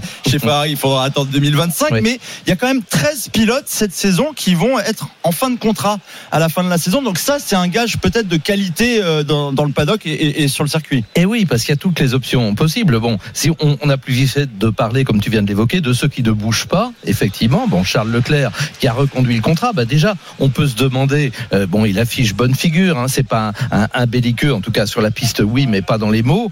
Euh, Charles, je pense qu'il a été très surpris, comme tout le monde, par cette arrivée de Verstappen. Quand on lui met entre guillemets dans les pattes un septuple champion du monde, alors qu'il venait de signer un contrat quelques jours avant, euh, qui faisait de lui de fait le premier pilote de la Scuderia Ferrari pour une durée très longue. Euh, Fred ne le dit pas, mais on sait tous que c'est 2028-2029, donc un contrat d'aussi longue durée que celui de Vettel, par exemple, chez Red Bull. Bon, et il voit arriver quelqu'un qui va essayer d'être le taulier, hein, parce que s'il ne l'a pas décroché cette année, son huitième titre, je parle d'Hamilton, bah, il va essayer de l'avoir, évidemment, chez Ferrari, de faire ce que ni Alonso ni Vettel ne sont parvenus à faire, c'est-à-dire en arrivant d'une autre équipe où ils ont été titrés, se faire titrer chez Ferrari. Jean-Luc, on est obligé de parler de quelque chose qui fait un peu plus mal, mais ce sont les qualifs catastrophiques, il faut le dire, du côté d'Alpine pour Pierre Gasly et Esteban Ocon qui sont 20e et et 19e euh, pour, euh, pour ce premier rempli de la saison.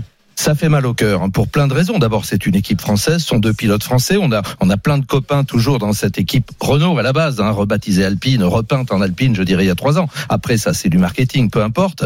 Mais ça fait mal au, au cœur parce que on, on connaît le talent de ces hommes-là, on connaît les efforts de ces hommes-là. Alors comment l'expliquer? Ben Là aussi, on nous a annoncé une nouvelle, toute nouvelle voiture. Oui, ben comme tout le monde, on va gagner du temps. Euh, Je crois qu'il n'y a pas une équipe qui a reproduit la, la voiture de 2023, évidemment. Même si, je le répète, euh, la règle les règlements sont figés pour les deux saisons à venir. Mais euh, si on ne progresse pas, et c'est bien le problème en Formule 1, on régresse. Et toutes les autres écuries ont progressé, et malheureusement, Alpine n'a pas progressé dans les résultats. On l'a compris, euh, il y a le fameux body language, tu sais, au, Langage regard, corporel. voilà, au langage, l'attitude des pilotes, les mots prononcés, etc., où euh, ils n'essaient pas d'enjoliver la situation. Et dès les trois jours d'essai, précisément à Bahreïn, euh, il y, y a une dizaine de jours, on a compris que non, la monoplace n'était pas bien ne répondait pas. Et puis les discours officiels, là aussi, euh, bon, on va attendre, on va développer. Bah oui, comme si les autres allaient se croiser les bras. Malheureusement, on perd de on part de loin. Et euh, bah écoute, on va les supporter. Bon, merci beaucoup Jean-Luc Roy. On se retrouve dans une demi-heure. On te laisse te préparer, chauffer la voie évidemment pour ce tout premier Grand Prix de la saison. C'est l'événement du week-end, le retour de la Formule 1 Grand Prix de Bahreïn. C'est à 16h en direct sur MC dans l'intégral sport. Évidemment, on refait un tour de nos lives avec le rugby tout d'abord. Ernest Vallon, Wilfried Templier. Où en est Toulouse? Castres a stoppé l'hémorragie, surtout 14-0 pour le Stade Toulousain euh, après l'essai de Meafou à la 21e, avant après celui de Malia. Et bien là, les, les Castrés euh, ont changé un petit peu de, euh, de, de stratégie parce qu'ils ont une pénalité de 22 mètres. Ils avaient été en touche précédemment et là ils ont tenté cette pénalité et réussi cette pénalité par euh, Louis Lebrun. Euh, sauf que ça fait donc 14-3 à la 26e. Sauf que derrière, alors ils s'en sortent bien les Castrés parce qu'ils ont une mauvaise sortie de camp, comme on dit, sur le renvoi. Louis Lebrun a trouvé une toute petite touche. Et les Toulouse, la machine toulousaine s'était remis en marche, il y a eu un petit en avant, un petit grain de sable dans la machine là, euh, dans le dans le dans le jeu au près avec les avants et ça va donner une mêlée euh, dangereuse euh, quand même pour Casse parce qu'ils sont sous pression dans leurs 22 mètres, mais ils récupèrent le ballon à 15 mètres de leur ligne, mêlée dans l'axe des poteaux. Ils vont pouvoir se dégager. Ça fait 14-3 pour l'instant pour euh, Toulouse face à Castres. Attention, hein, faut pas que ça bascule trop, Julien, hein, parce qu'un essai de Ah plus, trois points de plus, ça peut l'écart est déjà euh, assez conséquent. On va y revenir, hein, messieurs, dans, dans un instant. On va juste faire un point quand même sur, sur le foot aussi. Ça joue à Charletti avec la 27e journée de Ligue 2 Paris FC Saint-Etienne Valentin Jamin. Encore un petit quart d'heure avant la fin de la première période. Toujours 0-0 dans cette euh, partie. Plus grosse situation pour le Paris FC avec notamment une frappe de Julien Lopez qui avait été décalée côté gauche. La frappe trop axiale. Mais je vous parlais de euh, cet engouement, 18 000 personnes. Les places valent aussi pour un match ce soir entre le Paris FC féminin et Saint-Etienne féminin. Donc c'est une grande journée de foot à Charletti, mais je sais pas si la pelouse va supporter parce qu'elle est vraiment dans un état catastrophique avec la pluie.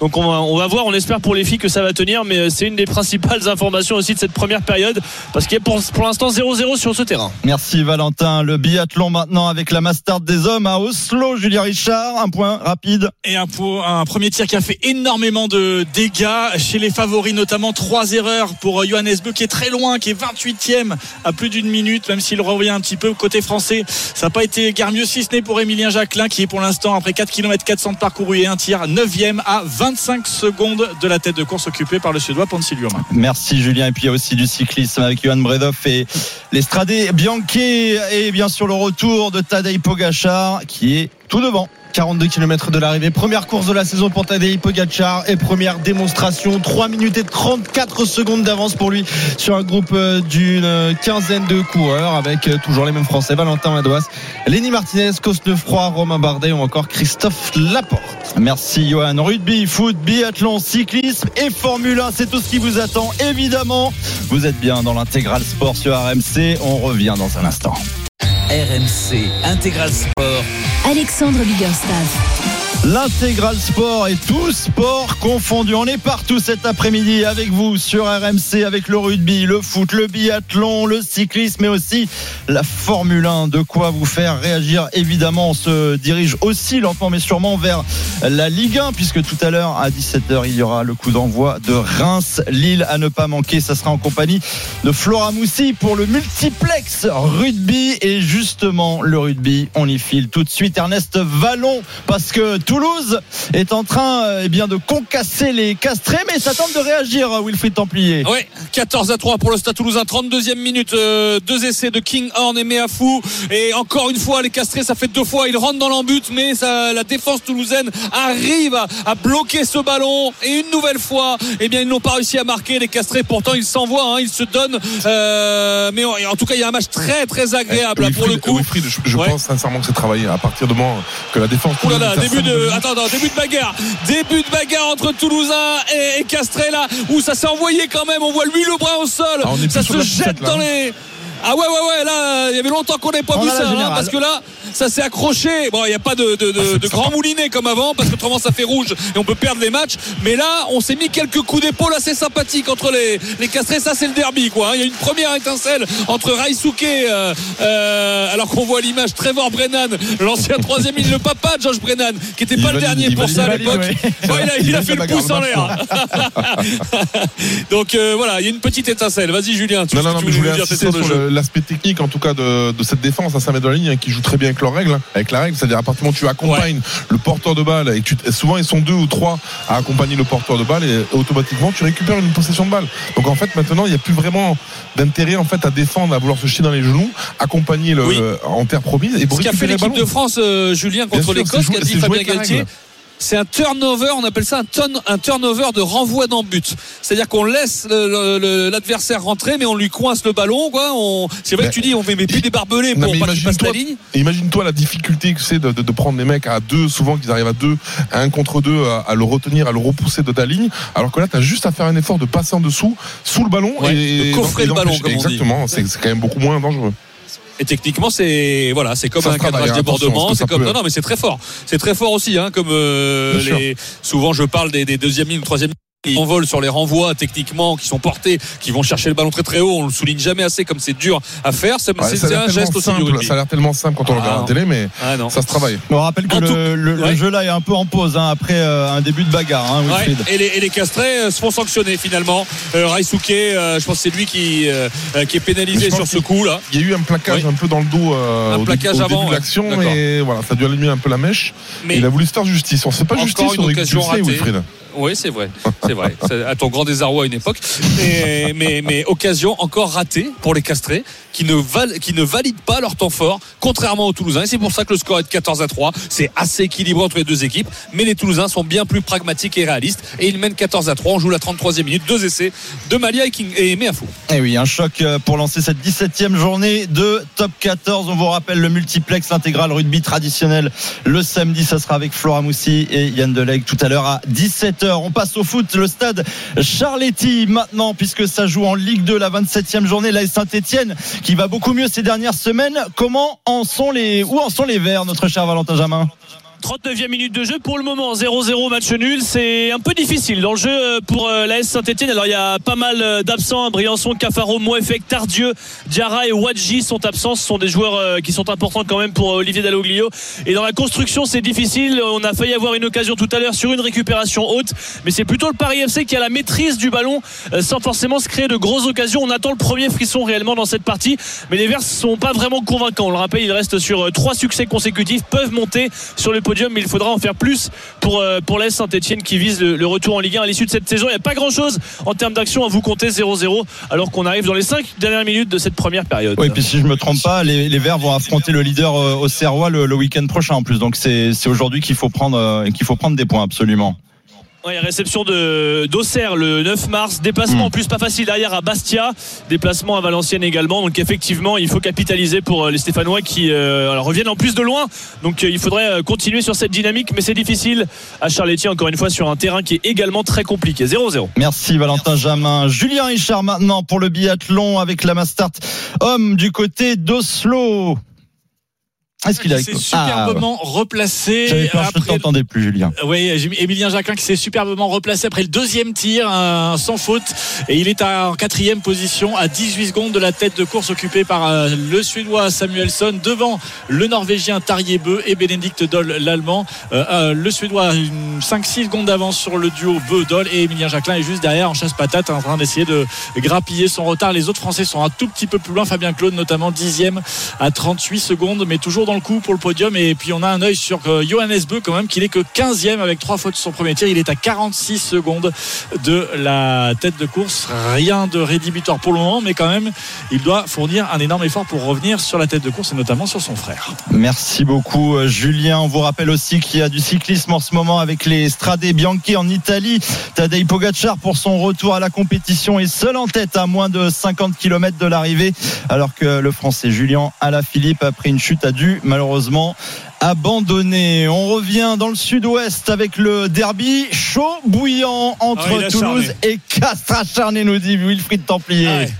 Il reste moins, allez, 4 minutes avant la, la mi-temps. Les Toulousains, euh, ça s'est encore chamaillé sur un dernier rock. euh, Les Castrés ont été pénalisés. Les Toulousains ont été chercher une touche à 10 mètres. euh, Et derrière, il y a eu un contre Castré. Et puis derrière, une pression défensive. Et là, les Castrés ils obtiennent un coup franc sur euh, mêlée. Ça parle avec l'arbitre, ça parle entre joueurs. Ça, c'est un vrai derby cet après-midi. 14-3 pour le stade toulousain. Deux essais de Malia et Meafou.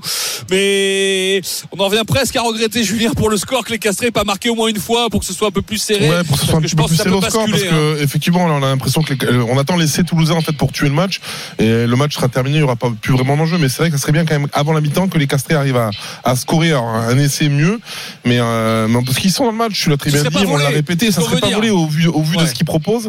Euh, ils sont pas là, ils sont pas venus pour casser le jeu, ils sont venus au contraire pour jouer, pour Non, montrer des jouent, choses. Ils ont juste du mal à finir.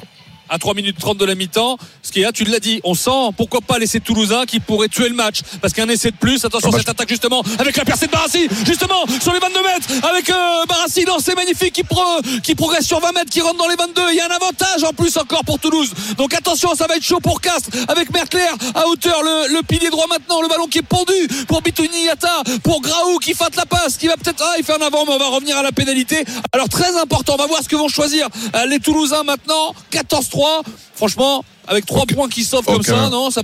Non, moi je moi j'irai en Non touche, tu vois. Tu vas en touche Ah ouais, Ah, ils sont dominants, Le ils panache en touche. Euh, non, pas le, Le panache. panache.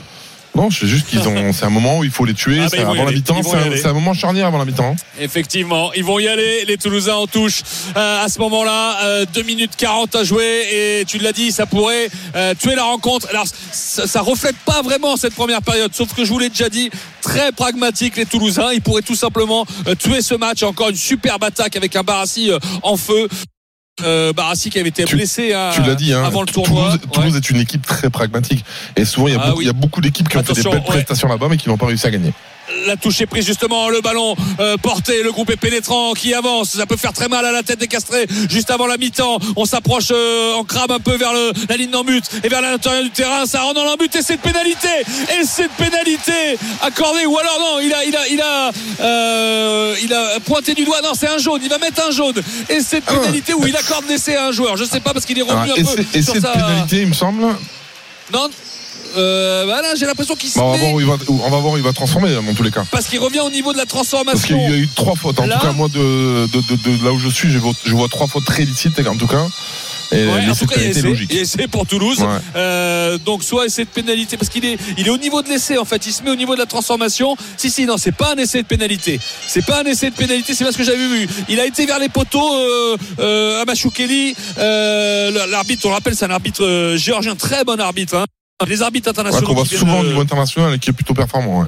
Oui, oui, oui, Nika Machukeli. Il a été vers les poteaux et il s'est arrêté. Il est revenu parce qu'il a vu le marqueur.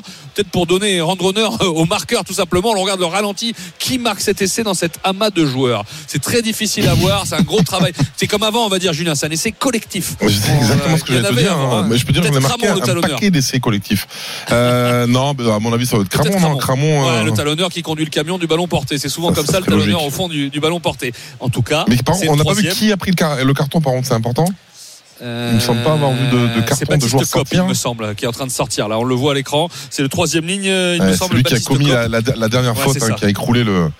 Ouais, Baptiste Kopp qui va prendre le jaune. Donc c'est très dur pour Castres parce que avec le chrono, on va aller jusqu'à la mi-temps. Euh, ils prennent un troisième essai. Ça fait 19 à 3. Transformation à suivre. Le match et est tué. Les, et Non, les 10 pas premières tué, minutes de la deuxième mi-temps. En tout cas, ça fait bobo à la tête quand on rentre au vestiaire.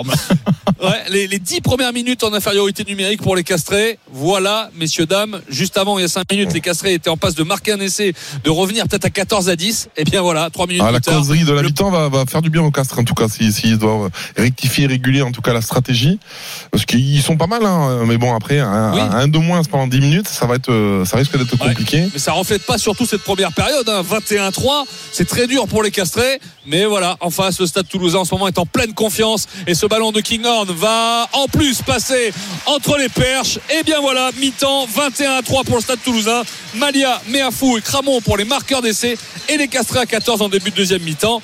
Bah, euh, il va falloir qu'ils soient costauds, les Castrés, pour tenir dans ce match. Oui, est-ce que ça peut dérouler maintenant Eh oui, 21 à 3 pour Toulouse. Euh, Ce choc au sommet du championnat du top 14 pour l'instant est à sens unique Au pour niveau les du score, Toulousains mais, au niveau du score. Mais, intéressant, mais on est mais, pragmatique aussi, Julien. Il faut la. Pour ça, 21 à 3 donc pour le Stade Toulousain euh, face au Castré. On passe euh, au biathlon puisqu'à Oslo et la Mastart des hommes, Julien Richard, on vient de passer le, le troisième tir, me semble-t-il. Oui, on vient de passer le troisième tir. Il y a encore eu beaucoup de dégâts parce que beaucoup de vent hein, sur ce pas de tir ici à Oslo, de la pluie, des conditions difficiles. Et Emilien Jacquelin, premier français, a commis une nouvelle erreur. Il est euh, cinquième désormais, hein, 28 secondes de la tête occupée par euh, l'hallucinant Tarier Beu qui est euh, avec Bénédicte Doll, l'allemand, et Samuelson en troisième position à 15 secondes. Donc Emilien Jacquelin a euh, une quinzaine de secondes, un peu moins peut-être même, du podium à l'approche du dernier tir. On signale juste la septième place de Fabien Claude avec une faute. Les autres Français sont plus loin, notamment Quentin Fillon-Maillet qui a déjà quatre erreurs dans la carabine ou Eric Perrault quatre erreurs également. Euh, quatre erreurs, c'est également le score de Johannes Beu. Là, c'est une grosse surprise. Il est né que 13e à 57 secondes Ah oui.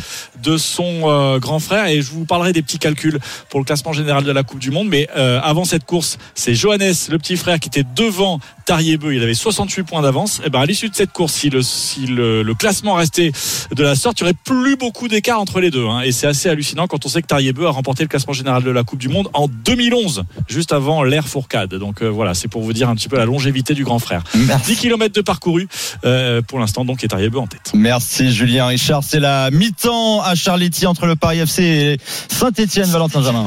Sur le score de 0-0, euh, une triste première période, en tout cas pas de grosse situation, 5 petites frappes seulement et les joueurs qui rentrent vite se mettre au chaud au vestiaire, 0-0. Et puis dans un peu plus de 10 minutes, il y aura le premier Grand Prix de la saison de Formule 1, Grand Prix de Bahreïn, le départ à 16h en direct sur RMC, ça sera avec Jean-Luc Roy évidemment, mais avant cela un point sur euh, le cyclisme avec les Strade Bianche en Italie, on est à une trentaine de kilomètres de l'arrivée Johan Bredoff, tout va bien? Toujours, tout va toujours, toujours bien, pardon, pour Tadej Pogacar. Ouais, je, comprends pourquoi tu, tu bafouilles un petit peu. C'est incroyable, c'est historique ce que fait Tadej Pogacar. Il est parti à 80 km de l'arrivée, il en reste 32 et il possède 3 minutes et 23 secondes d'avance sur euh, son premier poursuivant qui est euh, Maxime Van Gils, le Belge. Derrière, à 30 secondes du Belge, on a un groupe de euh, 16 hommes avec des gros noms. hein. Euh, Thomas Pitcock, lui, le tenant du titre. On a aussi Matej Mohoric qui avait euh, déjà gagné sur euh, Milan-San euh, notamment et, les Français Romain Bardet, Valentin Madouas, Lenny Martinez ou encore et surtout Christophe Laporte qui est en jambes. Mais là, c'est une autre course pour eux. C'est pour aller chercher la deuxième place. La première, euh, elle tend les bras à Tadej Pogacar. Allez, on est ensemble encore pour un peu plus d'une heure dans l'intégral sport. À tout de suite sur RMC. RMC Intégral Sport. Alexandre Biggerstaff. Allez, on poursuit ensemble l'intégral sport sur RMC du côté d'Oslo avec Julien Richard pour la Mastart Homme. Et oui, ça chauffe avec notamment Emilien Jacquelin. Scénario complètement dingue avec euh, un revirement total de la situation à l'issue du quatrième tir. Emilien Jacquelin est toujours dans le coup, mais il est sixième à 14 secondes de la tête de la course occupée par Sturla Laegrid. Ça va nous donner un dernier tour de feu parce que euh, Bénédicte Doll qui était en tête avec Tariebo ont commis énormément d'erreurs. Trois erreurs, deux erreurs. Euh, Emilien Jacquelin, lui, une erreur, mais c'est Laegrid avec le plein qui est venu eh bien coiffer tout le monde au poteau. Euh, Laegrid à 4 secondes d'avance sur l'Allemand Strelov, euh, 7 sur Bénédicte Doll, 8 sur Néline euh, et euh, 14 secondes donc sur Emilien Jacquelin qui peut faire son retard dans le dernier tour. Ça va être compliqué. Attention également à Fabien Claude, l'autre Français qui s'est bien replacé, qui est 7 à 19 secondes de la tête de course. Et on reste avec toi, hein, Julien, pour, euh, pour cette Mastart Homme euh, du côté d'Oslo où on a un suspense assez dingue. Oui, avec également Johannes Beu qui a encore, encore commis deux erreurs. Il n'est que 14e euh, sur euh, ce classement avant le, dernier tour. Euh, Antonin Guigona, trois erreurs, s'est replacé, il est euh, 15e. Et Quentin Fillon-Maillet est 16e à, à 1 minute et 6 secondes de la tête de course. Il faut savoir quand même que Quentin Fillon-Maillet, avant ce dernier tir, était à 1 minute 40. Donc il s'est passé vraiment énormément de choses. Il y a du vent, de la pluie, des conditions eh bien, qui ont rendu le spectacle assez dingue sur ce, ce dernier tir, même si on sent hein, que Sturla Laegrid, euh, qui euh, est en tête, euh, a peut-être les armes pour aller conserver ces quelques secondes d'avance sur l'Allemand Strelov ou encore sur Bénédicte Doll, l'un des autres anciens de, de- ce plateau ici du biathlon. Tariebo, c'est dommage. Hein. Euh, Tariebo qui visait le 20 sur 20 et qui commet trois erreurs sur son dernier tir. Il avait un énorme coup à jouer euh, pour le classement général de la Coupe du Monde. hein, quand on rappelle que eh bien, Johannes Beu est loin, très loin, eh bien, le grand frère aurait pu euh, se, se rapprocher et pourquoi pas même passer devant au classement général de la Coupe du Monde euh, son petit frère. Ce n'est pas le cas. Il va devoir se battre maintenant sur la piste pour essayer de revenir notamment sur le duo de Français, Émilien Jacquelin ou Fabien Claude, qui sont 6e et 7e pour l'instant. On va attendre maintenant les, les prochains intermédiaires. hein. Euh, Oui, mais la tu peux- Mastart, c'est 15 km. Tu peux enfiler tes skis, hein, Julien. On reste, on va glisser avec toi jusqu'à l'arrivée. hein. La Mastart c'est 15 km. On va maintenant attendre le passage au 13 km 400, le prochain point intermédiaire ici sur, sur cette Mastart à l'issue de ces quatre tirs. Donc et comme chez les filles finalement, euh, un scénario assez dingue et euh, une densité aussi hein, sur ce dernier tour euh, qui est assez folle. On va regarder maintenant les écarts à l'approche de ce, cet avant-dernier point intermédiaire. Le dossard 5 de Sturla Laegrid, le Norvégien, le champion du monde de sprint qui est en tête maintenant avec juste derrière lui on voit le retour de Jesper Nelin qui est en deuxième position maintenant et qui a grappillé pas mal de temps et qui a notamment passé les, deux- Allemands Strelov et Doll vois toujours pas, toujours pas pour l'instant euh, Emilien Jacquelin qui avait 14 secondes. Alors on sait qu'Emilien il avait un peu de mal à terminer ses courses euh, notamment on l'a vu lors des championnats du monde mais on sait aussi que ça a l'air d'aller beaucoup mieux physiquement euh, sur la piste. On l'a vu sur l'individuel euh, où il s'est classé 9e est-ce que ce sera suffisant pour revenir essayer de remonter sur le podium? Eh ben on va voir ça maintenant dans les derniers kilomètres de course même si là on a vraiment un trio qui semble s'être détaché avec Laegrid devant Néline et en troisième position. Il me semble que c'est l'allemand euh, Strilov euh, qui est peut-être le plus rapide euh, sur, euh, les skis euh, qui est en train de et c'est Doll c'est Bénédicte Doll alors que Emilien Jacquelin est revenu euh, me semble-t-il dans les skis euh, de Navrat derrière. Ça va être dur. Ça va être dur d'aller euh, chercher le podium clairement là pour, euh, le français. Euh, le point donc après 13 km 400 dans cette Mastart ici à Oslo euh, Sturla Laegrid est en tête. Il a 6 secondes d'avance sur Jesper Delin le suédois. Il a 13 secondes d'avance sur Bénédicte Doll en quatrième position Navrat et Emilien Jacquelin juste dans les skis à 22 secondes ça veut dire qu'ils doivent, remonter les deux un peu plus de 7 secondes. 7 secondes à remonter pour essayer d'aller accrocher le podium. Euh, clairement, ça semble, ça semble mal embarqué, mais euh, l'info quand même, c'est qu'il est rapide. C'est dommage cette erreur euh, sur le dernier tir là d'Emilien Jacquelin, qui était, qui a une nouvelle fois tiré extrêmement vite, mais qui a commis cette erreur qui va lui coûter peut-être le podium, même s'il s'accroche là, il pioche, on le voit appuyer très fort sur les bâtons. Emilien Jacquelin dans les skis de Philippe Navrat, l'Allemand, mais ces 7 secondes malheureusement risque d'être assez compliqué à aller chercher. Julien, on a, on a du mal un petit peu à voir sur les les, images, mais on est encore sur des conditions euh, météo assez, assez euh, compliquées. Alors c'est pas épouvantable, mais c'est compliqué. C'est-à-dire qu'il y a un peu de pluie, même si ça semble s'être un tout petit peu calmé au niveau de la pluie. C'est surtout le vent qui a causé des problèmes. Euh, on sait, hein, le vent, c'est un peu l'ennemi du biathlète, même s'il faut s'adapter. Certains arrive un peu mieux à s'adapter. Mais quand vous arrivez à, quand vous ajoutez à ça euh, donc euh, cette piste un peu dure, à ce qui est ce vent sur les tirs, et quand vous arrivez sur le dernier tir avec la pression de la victoire, eh ben, on a vu ce que ça a donné avec l'Allemand Doll qui commet deux erreurs et surtout Tariebeu trois erreurs alors qu'ils étaient euh, qu'ils pouvaient viser le, 20 sur 20, la course parfaite. Mais ça se joue souvent comme ça sur le biathlon. Jusqu'au dernier tir, il peut se passer énormément de choses. C'est encore ce qui s'est passé. 24 secondes de retard pour Emilien Jacquelin sur dernier intermédiaire à 800 mètres de l'arrivée de cette euh, mass start. Il est toujours dans les skis de Navrat, mais il y a toujours ces 10 secondes de, retard sur Bénédicte Doll. Et ça va toujours être ce petit truc qui manque pour aller chercher un premier podium cette saison en Coupe du Monde pour Emilien Jacquelin. Euh, on sait que les Français sont en difficulté cette saison. Il y a un seul podium, c'était lors des championnats du monde. C'était pour euh, Quentin Fillon-Maillet qui est très loin aujourd'hui, 15e là aux alentours de la 15e place. Ben voilà, ça passe toujours pas ces petits, ces petits trucs de chance qui pourraient basculer en faveur des Français. Ça va mieux clairement pour Emilien Jacquelin. Euh, Fabien Claude fait une très belle course également avec deux erreurs seulement et il est à 28 secondes. Hein, il est en sixième position, euh, mais euh, bah, ça suffira pas pour aller décrocher un podium. Et celui qui s'en est sorti le mieux, c'est une nouvelle fois un Norvégien. ils ultra dominent hein, cette saison le classement général de la Coupe du Monde puisque ils sont 1, 2, 3, 4, 5. Ils sont 6 aux 6 premières places tout simplement du classement général de la Coupe du Monde, les Norvégiens. Et Sturla Lui est cinquième du général. Il va remonter très certainement aux alentours de la troisième place du, euh, général. Le Sturlalagrid qui arrive sur la dernière petite montée à Oslo. C'est assez spectaculaire. On arrive sur un stade, on est au pied de l'immense tremplin euh, ici à Holmenkollen. La petite montée, il va longer le pâtir par le dessus. On est au-dessus du pâtir et derrière il y a une petite descente, une petite bosse euh, pour passer au-dessus d'un tunnel et la grande ligne droite. Alors le roi n'est pas là aujourd'hui. son épouse visiblement est, est présente, mais c'est une tradition Oslo sur chaque course. Le vainqueur va saluer la famille royale, la loge royale. Martin Fourcade notamment l'a beaucoup fait euh, dans sa carrière. Il a énormément euh, gagné ici à Oslo, qui est un des sites mythiques. Hein. Habituellement, d'ailleurs, euh, on, termine sur ce site d'Oslo et regardez, sur la Lagrid, qui fait la hola, qui a le temps de savourer, qui joue avec le, public de cette immense tribune ici à Holmenkollen, le point serré et la victoire pour Sturla Laigrid sur cette Mastart, la deuxième place pour Bénédicte Doll qui donne ses dernières forces et il a passé Dans les derniers mètres et il va s'imposer donc devant le Suédois Jesper. C'est Fabien Claude qui a fait une énorme remontée qui va prendre la quatrième place à 15 secondes de Laegrid et puis la cinquième place pour Emilien Jacquin. On aura deux Français aux 4 et 5e place mais une nouvelle fois ça ne suffit pas. C'est rageant pour monter sur le podium. Ils seront dans la cérémonie des fleurs comme on dit en biathlon parce que les six premiers sont récompensés notamment par un petit bouquet de fleurs. Mais ils ne monteront pas. Ils resteront au pied du podium une nouvelle fois. Les Français 5, 4e et 5e Fabien Claude, Emilien Jacques. Et nous on vous envoie des fleurs. Merci beaucoup Julien Richard pour cette Mastart homme du côté d'Oslo. Votre émission sur RMC avec Nikon Vert Optique. Ne manquez aucun détail de la compétition de biathlon. Ceci est un dispositif médical.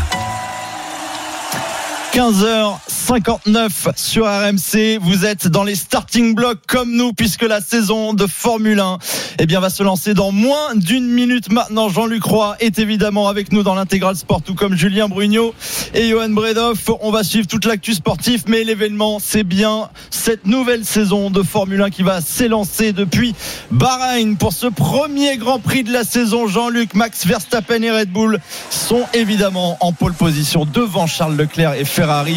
On attend enfin, enfin le retour de la grande bagarre. Ah oui, absolument. Là, on a 57 tours à parcourir de ce tracé long de 5 km 412. Il faut d'ailleurs rappeler que c'est le 20e anniversaire du Grand Prix de Bahreïn ici à, à Shakir. Donc il y a 15 virages et le premier virage est exactement à 353 mètres de la pole position occupée euh, par Max Verstappen. C'est dire qu'effectivement l'accélération et l'adhérence, on rappelle que la partie gauche de la grille, c'est-à-dire les pilotes occupant les positions 1, 3, 5, 7, 9, etc. jusqu'à la fin de la grille bénéficient normalement d'une meilleure adhérence puisque c'est la trajectoire normale sur la piste, donc débarrassée de la poussière euh, qui est assez encombrante d'ailleurs sur ce tracé de Shakir dans la mesure où il y a du vent. Évidemment, il y a le désert tout autour, donc ça va être un élément très important à prendre en, en considération. Au niveau des pneumatiques, eh bien, c'est très simple. On a, on sait que Pirelli apporte à chaque fois trois composés différents. Eh bien là, tous les pilotes ont opté pour les pneumatiques soft, les plus tendres, en sachant que Pirelli avait apporté euh, dans la gamme de gomme, il y en a cinq, les trois plus durs. Pourquoi? Parce que ce tracé de Shakir est extrêmement abrasif et donc détériore habituellement les pneumatiques. C'est la raison pour laquelle l'an dernier, on avait procédé à deux arrêts pour les huit premiers de, de la course. Alors le premier arrêt pourrait se situer aux alentours du 14-15e tour environ, d'après les prévisions, euh, dans la mesure où ensuite, eh bien, on choisirait d'opter pour euh, un deuxième train de pneus soft et puis ensuite on peut éventuellement opter pour les durs. Pour terminer, on a vu les pilotes privilégier cette option. On rappelle la grille de départ alors que nous sommes dans le tour de formation de ce Grand Prix de Shakir, premier d'une saison énorme, d'une saison terrible de 24 Grands Prix qui va nous emmener jusqu'au mois de décembre. Euh, La finale, ce sera à Abu Dhabi. Et bien pour le moment, sur la première ligne de la grille de départ, on a Max Verstappen qui a signé la première pole évidemment de la saison, la 33e de sa carrière de pilote de Formule 1, ce qui le met au niveau de Jim Clark, le double champion du monde britannique, et au niveau d'Alain Prost, le quadruple champion du monde français. Aux côtés de Max Verstappen, il y a Charles Leclerc qui a raté la pole de très peu, il était déçu. Le pilote Ferrari qui, je le rappelle, la saison dernière, sur les cinq derniers Grands Prix, eh a signé trois pole positions. Donc c'était lui globalement l'homme le plus rapide. La Ferrari était rapide sur un tour. Deuxième ligne composée de Jean Russell, le Britannique de l'équipe Mercedes, avec Carlos Sainz à ses côtés, le pilote espagnol de Ferrari, qui est à la recherche, on peut déjà le dire, d'un volant, puisqu'il sera remplacé, faut-il le rappeler, en 2025 par le septuple champion du monde Lewis Hamilton. Troisième ligne, Sergio Pérez, l'équipier mexicain de Verstappen chez Red Bull, aux commandes de la RB20. Et puis Fernando Alonso, magnifique aux commandes de son Aston. Fernando Alonso, toujours très solide, le double champion du monde. Quatrième ligne, avec les deux McLaren de Lando Norris et Oscar Piastri, les deux pépites de chez McLaren. Oscar Piastri a déjà décroché une victoire, mais c'est en sprint seulement, pas dans un Grand Prix normal. Quant à Lando Norris, son compteur est vierge de victoire pour le moment. Euh, cinquième ligne, composée de Lewis Hamilton, euh, seulement 5 dixièmes d'écart hein, avec la pole de Max, mais il est neuvième. À ses côtés, Nico Hülkenberg, un très bel exploit avec la modeste Haas. On trouve ensuite Yuki Tsunoda. Yuki Tsunoda, je vais les appeler AlphaTauri, hein, parce que le nom de l'équipe, je vous en fais grâce. Yuki Tsunoda avec Lance Stroll à ses côtés de la deuxième Aston. Et puis Albon et Ricardo sur la sixième ligne. Magnussen, Bottas, Zhou, euh, Sergent et malheureusement ferme cette grille de départ. Les deux Alpines d'Esteban Ocon et de Pierre Gasly, les deux hommes qui le savaient hein, que ça ne serait pas facile du tout. Je rappelle aussi également que euh, Alex, la probabilité de safety car est de 63% exactement sur ce tracé. Le- oui, le virtuel safety car, c'est 50%. Et on a même vu des drapeaux rouges dans 12% des cas. Puis première course de la saison, on imagine qu'il y a encore plus de tension qu'habituellement au sein des, des pilotes. Ah ben complètement. Là, c'est évident que au moment du départ, c'est le moment bah, le plus terrible, évidemment pour les pilotes qui là ne peuvent compter que sur eux-mêmes et surtout pour les, les managers, les patrons, les, les directeurs techniques qui ne peuvent absolument plus rien faire à ce moment de la course. Voilà, les feux rouges vont s'allumer au-dessus de la grille de départ. C'est le cas maintenant à l'extinction des feux. Ça va partir. On va suivre l'adhérence dans les premiers mètres. Voilà, départ du premier Grand Prix de la saison 2024 avec un excellent départ de Verstappen qui a fermé la trajectoire à Charles Leclerc qui se déporte à l'extérieur pour de lui faire le freinage. Il est à la hauteur du pilote hollandais, mais non.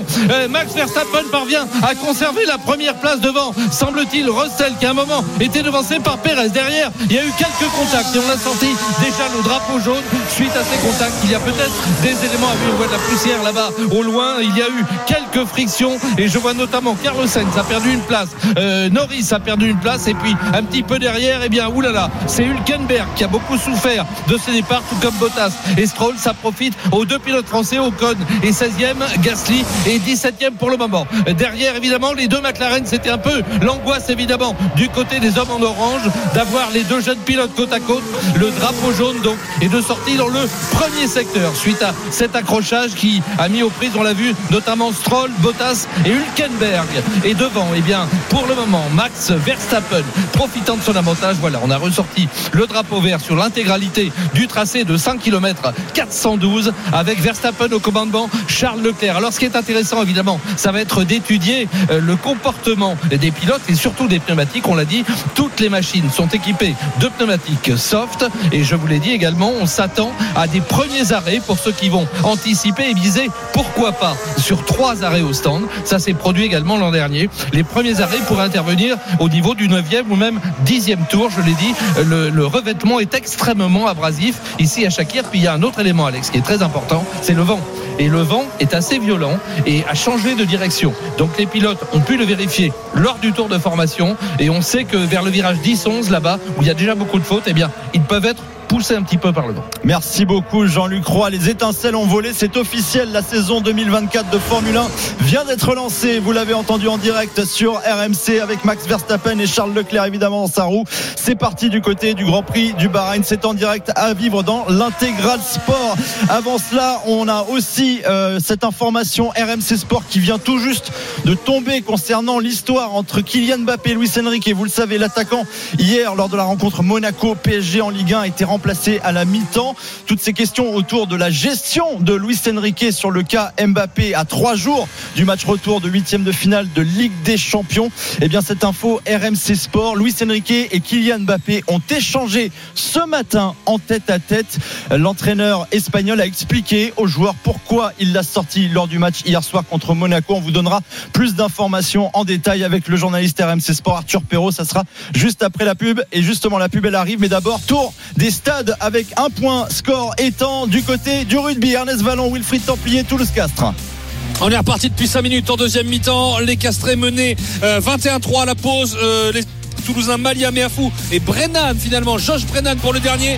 Eh bien sort parti. Les Castrés ont mis une pénalité. Mais la attaque de Malia dans les 22 mètres euh, toulousains l'occasion ratée de la part euh, de Malia. Mais les Castrés donc ont choisi de tenter une pénalité. 40 mètres à, à gauche des perches. Ça fait 21-6 euh, Julien à 14 puisqu'on rappelle hein, que Cop a pris un, un, carton jaune juste avant la mi-temps. Fallait prendre ces Ah, trois points qui se présentaient pour les Castrés. ouais, voilà, prendre les points quand ils sont disponibles. Et puis voilà, après on fera les comptes à la fin du match. Mais c'est vrai que les points sont très à prendre quand on occupe autant. Allez, voilà 21 21-6 pour le Stade Toulousain 3 essais à 0 5 minutes de jeu deuxième mi-temps Merci Wilfried. On file sur la pelouse de Charletti avec Valentin Jamin. 27e journée, Paris FC Saint-Etienne. Le score 0-0, le temps 49e minute de jeu et l'autre temps toujours aussi mauvais. Il pleut des trompes d'eau sur Charletti. Pas de but 0-0. Et le cyclisme avec Johan Bredoff. On est à quelques kilomètres de l'arrivée des Strade Bianchi en Italie avec Tadej Pogacar. 18 km exactement pour Tadej Pogacar qui s'est envolé depuis maintenant plus de 60 km. Il est seul en tête, possède 3 minutes d'avance sur deux hommes, Tom Skynes et Maxime Van Gils, alors que Tom Pitcock réagit à l'arrière pour aller euh, chercher un podium. Allez, on revient dans un instant dans l'intégral sport. Luis Enrique et Kylian Mbappé se sont parlé ce matin. Arthur Perrault va tout nous dire sur cette histoire-là. Et puis bien sûr le Grand Prix de Formule 1, le premier de la saison du côté de Bahreïn. Eh bien, il s'est lancé en direct sur RMC. Évidemment, on en parle dans un instant. À tout de suite. RMC Intégral Sport. Alexandre Biggerstaff. Et on est ensemble dans l'intégral sport sur RMC jusqu'à 17h. Beaucoup d'actu. Le Grand Prix de Bahreïn, le premier Grand Prix de la nouvelle saison de Formule 1 qui euh, a été euh, lancé avec euh, évidemment Max Verstappen devant. Mais Charles Leclerc a perdu sa deuxième place au profit de George Russell. On va en parler dans un instant avec Jean-Luc Roy. Il y aura aussi l'arrivée en cyclisme de Tadej Pogacar pour les Oh, Et il y a aussi Monsieur Wilfried Templier, Ernest Ballon. Juan Cruz Malia sur un côté fermé très inspiré de la part de Paul Graou. Euh, ça paraissait pas hein, sur ce côté fermé sur les 40 mètres de la ligne ca- Castres. Il défendait comme des chiens entre guillemets les Castrés. Mais Graou a profité d'une blessure de Jérémy Fernandez qui s'est fait très mal à l'avant-bras ou au poignet. Est tenu tout de suite l'avant-bras gauche. Et puis bah il est tombé au, au ras du roc et Graou il en a profité dans son au moment où il partait euh, dans, le côté fermé. Il a servi Malia qui est arrivé pleine bille et l'Argentin s'est offert un doublé euh, aujourd'hui alors que les Castrés étaient revenus à 21 à 6, revenus entre guillemets à 21 à 6 et qu'ils étaient à nouveau à 15 avec l'entrée de Cop.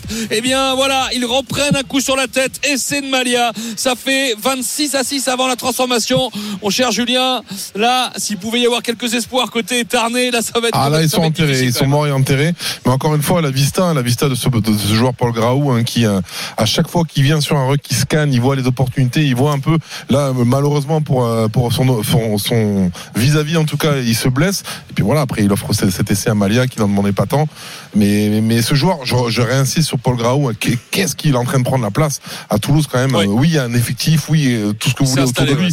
Par contre, il est vraiment, c'est vraiment le le second parfait en tout cas de d'Antoine Dupont et voire même plus. vrai.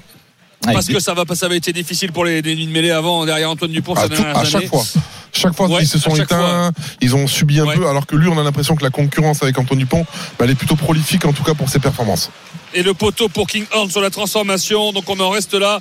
Ça fait 26 à 6 pour le Stade Toulousain. Juste une info aussi. L'entrée de Thibaut Flamand. Info pour l'équipe de France. euh, dès la 48e minute, il a remplacé Léo Banos. Donc Méafou est sur le terrain depuis le début. C'est pas mal. Et Thibaut Flamand a fait son entrée. Tout ça en vue de France Pays, euh, Pays de Galles France le week-end prochain. 20 points d'avance donc pour le stade toulousain face à Castres dans ce choc au sommet du top 14. Wilfried Templier, on file rapidement aussi à Charletti avec Valentin Jamin, 27e journée. On attend un but entre le Paris FC et Saint-Etienne. Oui, tous les spectateurs euh, l'attendent, les presque 19 000 qui ont pris leur place gratuite, même si je pense que la pluie en a fait fuir certains, le stade n'est pas plein. Toujours 0-0 après 54 minutes de jeu, il n'y a pas eu de changement à la pause. Les Stéphanois sont un peu plus hauts, mais euh, on attend quand même la vraie première grosse situation, notamment par exemple de Sissoko, le meilleur buteur de Saint-Etienne, qu'on a quasiment pas vu sur ces 50 premières minutes. Lui qui en est à 10 réalisations, genre de grand joueur qui peut aussi euh, se montrer sur un moment et faire la différence. Mais c'est vrai que Saint-Etienne en a peut-être besoin, peut-être là avec Mboukou qui va obtenir un excellent coup franc pour les Stéphanois à 20-25 mètres, peut-être sur coup de pied arrêté alors que la différence pourrait se faire. Pour l'instant, 0-0 à Charletti après 55 minutes de jeu. Merci Valentin Jamin. On va rester dans la thématique foot avec Arthur Perrault, journaliste RMC Sport qui vient de nous rejoindre. On en parlait déjà euh, tout à l'heure, Arthur, avec euh, ce scénario, cette histoire. hein, Kylian Mbappé, on vous le rappelle, remplacé à la mi-temps hier du match Monaco-PSG. Mais toute la question est autour de la gestion de son cas par son entraîneur Luis Enrique. Information RMC Sport. Les deux hommes se sont parlé ce matin. Oui, un rendez-vous provoqué euh, par Kylian Mbappé qui a demandé à voir son entraîneur au campus PSG de, Poissy, le tout euh, dans un climat euh, serein, en tête à tête. Le coach espagnol a profité de cette occasion pour expliquer aux joueurs pourquoi il l'a sorti lors de ce match dont on parle tant hier soir donc contre Monaco à la mi-temps et plus globalement aussi son traitement sur les trois derniers matchs. On peut inclure les rencontres de championnat face à, Rennes et à, à Nantes. L'entraîneur parisien estime que tout simplement depuis le 7 février dernier, le match contre Brest en Coupe de France, eh bien Kylian Mbappé n'est tout simplement plus euh, le même, ce qui peut s'expliquer par le coup qu'il avait reçu, on le rappelle, à, à cheville gauche par Lilian Brassier, qui aurait pu avoir des conséquences beaucoup plus graves. Euh, de sources proches du staff, on explique que Luis Enrique ne cache pas euh, que la gestion de l'attaquant ne sera pas la même lors du grand rendez-vous qui approche mardi prochain en Ligue des Champions avec le huitième de finale retour face à la Real Real Sociedad. Et autre point important, le choix de mettre le joueur sur le banc s'explique aussi par la volonté du coach espagnol de préparer l'avenir, comme il l'a répété euh, maintes et maintes fois en conférence de presse ces derniers jours. Une chose plus facile à faire évidemment en championnat que lors de ces grands rendez-vous où l'on attend qui plus est l'entraîneur et le club parisien. Il y avait une volonté ce matin euh, des deux hommes de d'apaiser très clairement cette situation. L'échange a été jugé constructif. À eux maintenant de trouver leur équilibre et on en aura donc euh, le premier exemple lors de la suite de l'aventure parisienne. Et oui, tout cela à trois jours de ce huitième de finale retour de des Champions qui sera à vivre évidemment sur RMC Real Sociedad Paris Saint-Germain à San Sébastien mardi soir. Merci beaucoup Arthur Perrault, c'est l'info RMC Sport de cet après-midi. Luis Enrique et Kylian Mbappé ont échangé ce matin en tête à tête après le remplacement de l'attaquant parisien hier à la mi-temps du match entre Monaco et le PSG. Détour par Bahreïn avec euh, Jean-Luc Roy puisque le premier Grand Prix de la saison de Formule 1 a été lancé il y a un quart d'heure à peine avec Max Verstappen évidemment en pole position, mais ça frotte un petit peu de partout, Jean-Luc. Ah oui, derrière c'est très chaud. Verstappen profite évidemment de sa position dominante pour creuser l'écart. hein. Nous sommes dans le huitième tour. Il a creusé plus de 6 secondes d'écart sur George Russell, puisque Russell, le jeune Britannique de l'équipe Mercedes, est parvenu à prendre il y a trois tours maintenant l'avantage sur Charles Leclerc, qui s'est retrouvé troisième et qui a perdu ensuite cette troisième place à l'avantage de Sergio Perez, qui remonte donc avec la deuxième euh, Red Bull. Donc maintenant, on a déjà un début de réponse à la question que tu posais tout à l'heure. Est-ce que les Red Bull euh, sont dominatrices? Eh bien oui, puisque Perez est en train de remonter de la cinquième place à la troisième et Verstappen creuse l'écart inéluctablement sur Russell, dont la Mercedes fonctionne très très bien, mais il ne peut rien faire. hein. Il perd actuellement de l'ordre 1,37-0 au dernier tour contre 1,38-0. Donc il creuse l'écart d'une seconde par tour. C'est absolument énorme pour euh, Verstappen qui domine ce début de course. Je rappelle qu'on n'est que dans le neuvième tour sur les 57 à parcourir. On a donc ensuite les deux Ferrari de Leclerc et Sainz au quatrième et cinquième place. On peut se demander d'ailleurs si Sainz n'est pas actuellement plus rapide que Leclerc.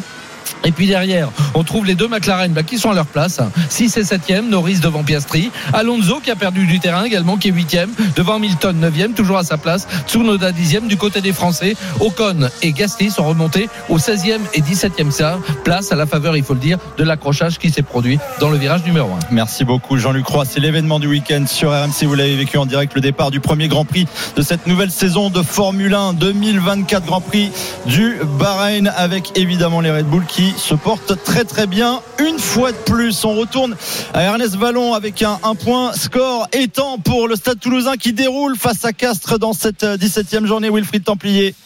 Effectivement, le Stade Toulousain qui va s'envoler en tête du top 14 devant le Stade Français avant le match des Parisiens. 26 à 6 pour Toulouse. Bon, c'est pas fini, hein. 55e minute, mais bon, euh, 4 essais à 0. Malia pour un doublé, Meafou euh, et Brennan. Et puis, bah voilà, les, les Castrés qui ont essayé en première mi-temps, mais ce Stade Toulousain est trop en confiance, trop fort euh, en ce moment, malgré les internationaux. C'est des doublons, hein, ça qui est dingue, euh, malgré les, les absences des Dupont, des Tamac, des Cross et compagnie.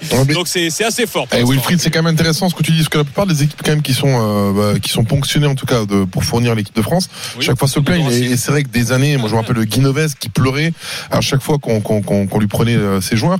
Mais bon, le, le, le, Stade le Stade Toulousain a grandi quand même. On voit maintenant, ils sont capables, à l'image de la semaine dernière à, à Clermont, de sortir des jeunes joueurs qui sont capables de performer à l'extérieur.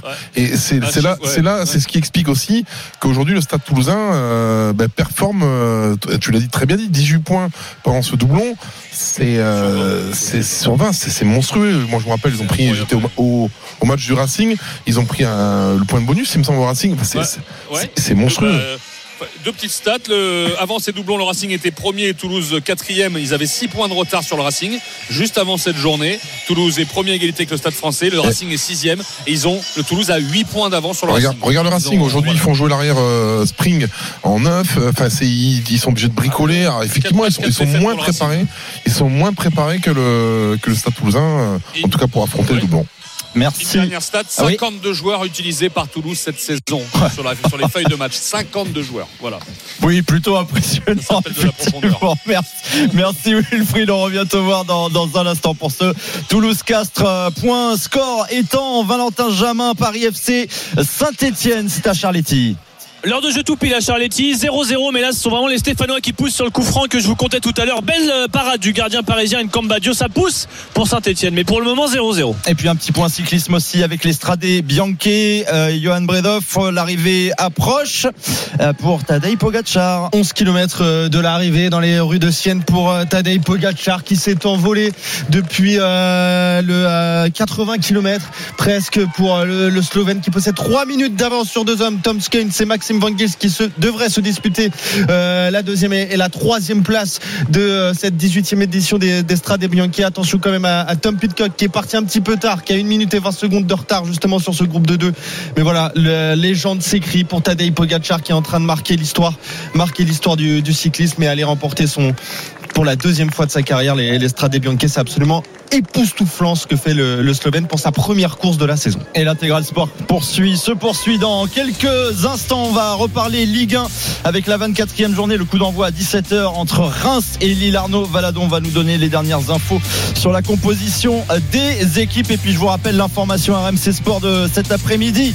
Luis Enrique et Kylian Mbappé ont échangé ce matin en tête à tête après le remplacement de la star du Paris Saint-Germain hier à la mi-temps du match Monaco. PSG, l'intégral sport revient dans une poignée de secondes. RMC Intégral Sport. Alexandre Biggerstaff. L'intégral sport jusqu'à 17h ensemble sur RMC avec beaucoup d'actualités évidemment. La Formule 1, le premier Grand Prix de la saison a été lancé depuis Bahreïn avec euh, Max Verstappen. Et oui, on prend les mêmes. On recommence évidemment en tête et des soucis au niveau des roues pour Charles Leclerc. On va en parler dans un instant avec Jean-Luc Roy. Mais il y a aussi euh, du rugby qui nous attend. Julien Brugnot est toujours avec nous, le pilier de l'intégral sport pour eh bien, ce derby qui est en train de tourner clairement dans le sens des Toulousains. Wilfried Templier, il y a eu un nouvel essai pendant la pub en faveur de Toulouse face à Castres le cinquième, le cinquième après le doublé de Malia, de celui de Meafou et celui de Brennan, eh bien c'est sur encore, il en parlait tout à l'heure Julien, sur la, la, pression de la défense toulousaine et, et un ballon qu'on a dû voler côté Castré, ben on a perdu le ballon récupéré par Mathis Lebel sur les 30 mètres Castré, il a Ah, servi. ce coup-ci, n'a n'a pas euh, croqué, hein. Ce coup-ci, il a, il a non, pas mangé oui, le parce que juste avant il avait un peu croqué et là il a servi euh, Mathis Castro Ferreira qui n'était pas fait hein, quand même hein. il a Ah non, il, non, non, attention, il a cassé deux plaquages il a été marqué encore un jeune hein, Castro Ferreira l'ancien capitaine des, des U20 français en troisième ligne il a été marqué son petit essai avec la transformation de King Horn ça fait 33-6 pour Toulouse qui a pu faire sortir euh, eh bien les Richie Arnold les Blair Kinghorn euh, euh, les Pita Aki pour faire rentrer du Ducos du Rotière euh, voilà du Clément Verger on fait tourner à Toulouse on mène euh, on mène 33-6 et 5 essais à 0 Oh, bah, ils ont consolidé voilà. le, le point de bonus. Ils sont, ils sont bien. hein. Mais j'aimerais revenir moi sur le 14. Mathis euh, Castro Ferreira, hein, qui a été vraiment stratosphérique la semaine dernière. Je crois qu'il a marqué un Clermont, essai ouais. également à Clermont. Ouais. Et, euh, et non, je pense que c'est un joueur qui effectivement intégrera très rapidement, en tout cas le- le- l'effectif, euh, euh, enfin qui jouera beaucoup de matchs, en tout cas euh, très très vite, parce que c'est vraiment un joueur très intéressant. C'est un troisième centre euh, qui est à la fois physique mais sans trop être volumineux. Et il a des mains, il a, il a cette espèce d'état d'esprit toulousain euh, joueur, et il est vraiment très intéressant. Mais ils en sortent mais tout le temps c'est Eh incroyable oui, mais tu sais, ils en eh, crossent, ils ont J'ai été dans la, voilà, dans la Jeune formation, Ange, quand tu peux pas lutter contre le Stade Toulousain, quand t'es un jeune, il, est- il y a le Stade Toulousain et toi, il part au Stade C'est Toulousain. C'est Vers 15 ans, là, Ah, ils ont un meilleurs vivier, joueurs, ils ont un euh, vivier ouais. incroyable. Après, il faut arriver à c'est l'entretenir, hein, du coup, cette domination aussi. Ah, combien de joueurs, combien de joueurs ont- sont passés par la formation euh, toulousaine qui ont réussi ailleurs oui, puis ça, non, mais ça attire en plus. Bien avec sûr. la concurrence, il y a- la concurrence. Ah, ils sont champions une fois tous les deux ans, donc. euh, Oui, quand vous passez un coup de fil à un joueur de 15 ans, les meilleurs joueurs vont souvent au Stade Toulousain. euh, donc, euh, puis ils entretiennent ça avec les titres. Avec voilà, c'est c'est c'est très difficile de lutter contre contre cette équipe qui a gagné trois des quatre derniers euh, top 14, euh, trois boucliers sur les quatre derniers championnats. Et puis voilà, ils en avaient pas assez euh, avant, donc c'est vrai que ça entretient ça. C'est agaçant pour la concurrence. Euh, Julien, tu l'as connu puisque tu as affronté le Stade Toulousain. C'est parfois dur. Il y a eu des, des, des, des hauts et des plus petits bas, mais c'est un club qui dure. C'est un club qui dure, Julien, il s'envoie. hein. dubitatif. Oui, oui, Non, c'est non, non, ça, non. il en a assez. Mais non, mais ça fait 40 ans que Mais le non, mais t'es en train de, t'es en train de me remémorer toutes les, voilà, les pilules que j'ai pris contre le Stade Toulousain. Bon, je vais pas te dire, je passe un bon moment, mais. Alors, Alex, si t'as un petit époque, canapé à côté, des 60 dis-lui de 60 s'allonger. 60 points que tu prenais. Dis-lui hein. de s'allonger un peu parce que je viens de, de- Non, de mais- sortir quelque chose de Ouais, sa ouais, mémoire. là. le, le jour, le jour où on a gagné pour un quart de finale, euh, pour un Oui, barrage là-bas. Écoute-moi, Oui. à la fin du match, je suis resté sur le terrain et t'avais un jeune joueur, il m'a dit, mais qu'est-ce que tu fais? Dit, toi, tu, tu sais pas ce que c'est gagner ici, toi. Je lui ai dit, t'en as pas pris autant que moi. Non mais c'est ça aussi l'intégral sport, on peut faire euh, de la psychanalyse euh, s'il le faut. en tout cas, euh, Toulouse mène largement hein, devant Castres euh, 33 à 6. Il reste encore moins de 20 minutes à, jouer. Je rappelle aussi hein, que l'intégral rugby arrive dans une demi-heure sur RMC avec Flora Moussi, Yann Delegue. Il y aura Bayonne-Lyon, Oyonnax Montpellier, Stade français Pau et Toulouse Perpignan ce soir. Hein, Bordeaux-Bègles Racing à 21h05 et puis demain La Rochelle face à Clermont 21h05. On On revient dans un instant te voir, Wilfried Templier, évidemment, à Ernest Vallon. On revient, nous, à l'étranger. Grand Prix de Formule 1 de Bahreïn. Un mot euh, rapide, parce qu'il y a aussi l'arrivée en cyclisme qui euh, nous attend avec Tadej Pogacar. On va, on va revenir dessus dans un instant. Mais juste un point sur la situation de course avec toi, Jean-Luc Roy, sur euh, ce premier Grand Prix de la saison. Oh, bah c'est facile. Il y a un seul pilote qui ne s'est pas arrêté pour le moment. euh, il est en tête. Il s'appelle Verstappen. Et Ah, il j'allais compte deviner le nom. 31 secondes d'avance sur son équipier Pérez, qui lui s'est arrêté. A signalé que tous les pilotes qui se sont arrêtés, sans exception, ont chaussé les pneumatiques durs. Donc on est a priori parti effectivement pour deux arrêts. Et euh, voilà, bah, la domination de Verstappen est écrasante. Est-ce que Pérez va parvenir à rester au deuxième rang? Et puis on a des soucis de frein pour Leclerc, voilà, qui est actuellement quatrième, qui est repassé devant Sainz. Julien, est-ce que comment tu, tu vis toi ces saisons de Formule 1 qui ont l'air de se ressembler avec cette Est-ce que ultra Verstappen domination? au Stade Toulousain? Oui, moi je réponds oui. Écoute, franchement, moi, je suis ébahi. Après, j'ai- j'aime bien avoir les, les données un peu plus techniques et de spécialistes, mais bon, c'est vrai que c'est- une, une discipline, c'est un sport qui est incroyable. C'est tellement précis, c'est tellement, euh, enfin, tout, tout- chaque détail a une telle importance que. T'as Voilà, t'as pas le même volant toi dans ta voiture. hein. Non, j'ai pas le même volant. non, non, non. Puis moi, j'ai une conduite très douce. hein. Oh bah Verstappen après il peut avoir une conduite très douce hein, parce qu'il a l'air assez tranquille en tête. Mais c'est le paradoxe, c'est que pour aller vite, il faut conduire très doucement, très calmement. Jackie Stewart avait toujours dit, triple champion du monde, plus je vais vite, plus ça va lentement dans ma tête. Et ça, tous les grands champions le disent. Faut pas du tout être énervé, Bah, pas écoute, du moi, tout plus ça va vite, plus ça va vite dans ma tête aussi. Donc je vais, je vais Bah, T'as bien fait de, de- de- de faire du rugby. Mais t'es peut-être un grand champion caché en fait Ouais, dans ta ouais, voiture. quand hein. tu fais mon poids, tu, tu restes dans ton canapé, tu regardes. Mais messieurs, juste une petite info euh, pour l'équipe de France, sortie d'Emmanuel Meafou, euh, qui était de la première liste de Fabien Galtier avant l'Irlande, qui s'était blessé contre Basse en Coupe d'Europe et qui est dans la liste pour le, le Pays de Galles. Il a joué 65 minutes donc avec le Stade Toulousain, euh, alors que blessé, 65 minutes de, qualité quand même pour un match de reprise. Beaucoup Ah, d'activités propres, ici. propres euh, dans tout ce qu'il a fait. Euh, vraiment, intéressant. ouais. Et je trouve, je trouve de Bonne plus nouvelle. en plus affûté quand même.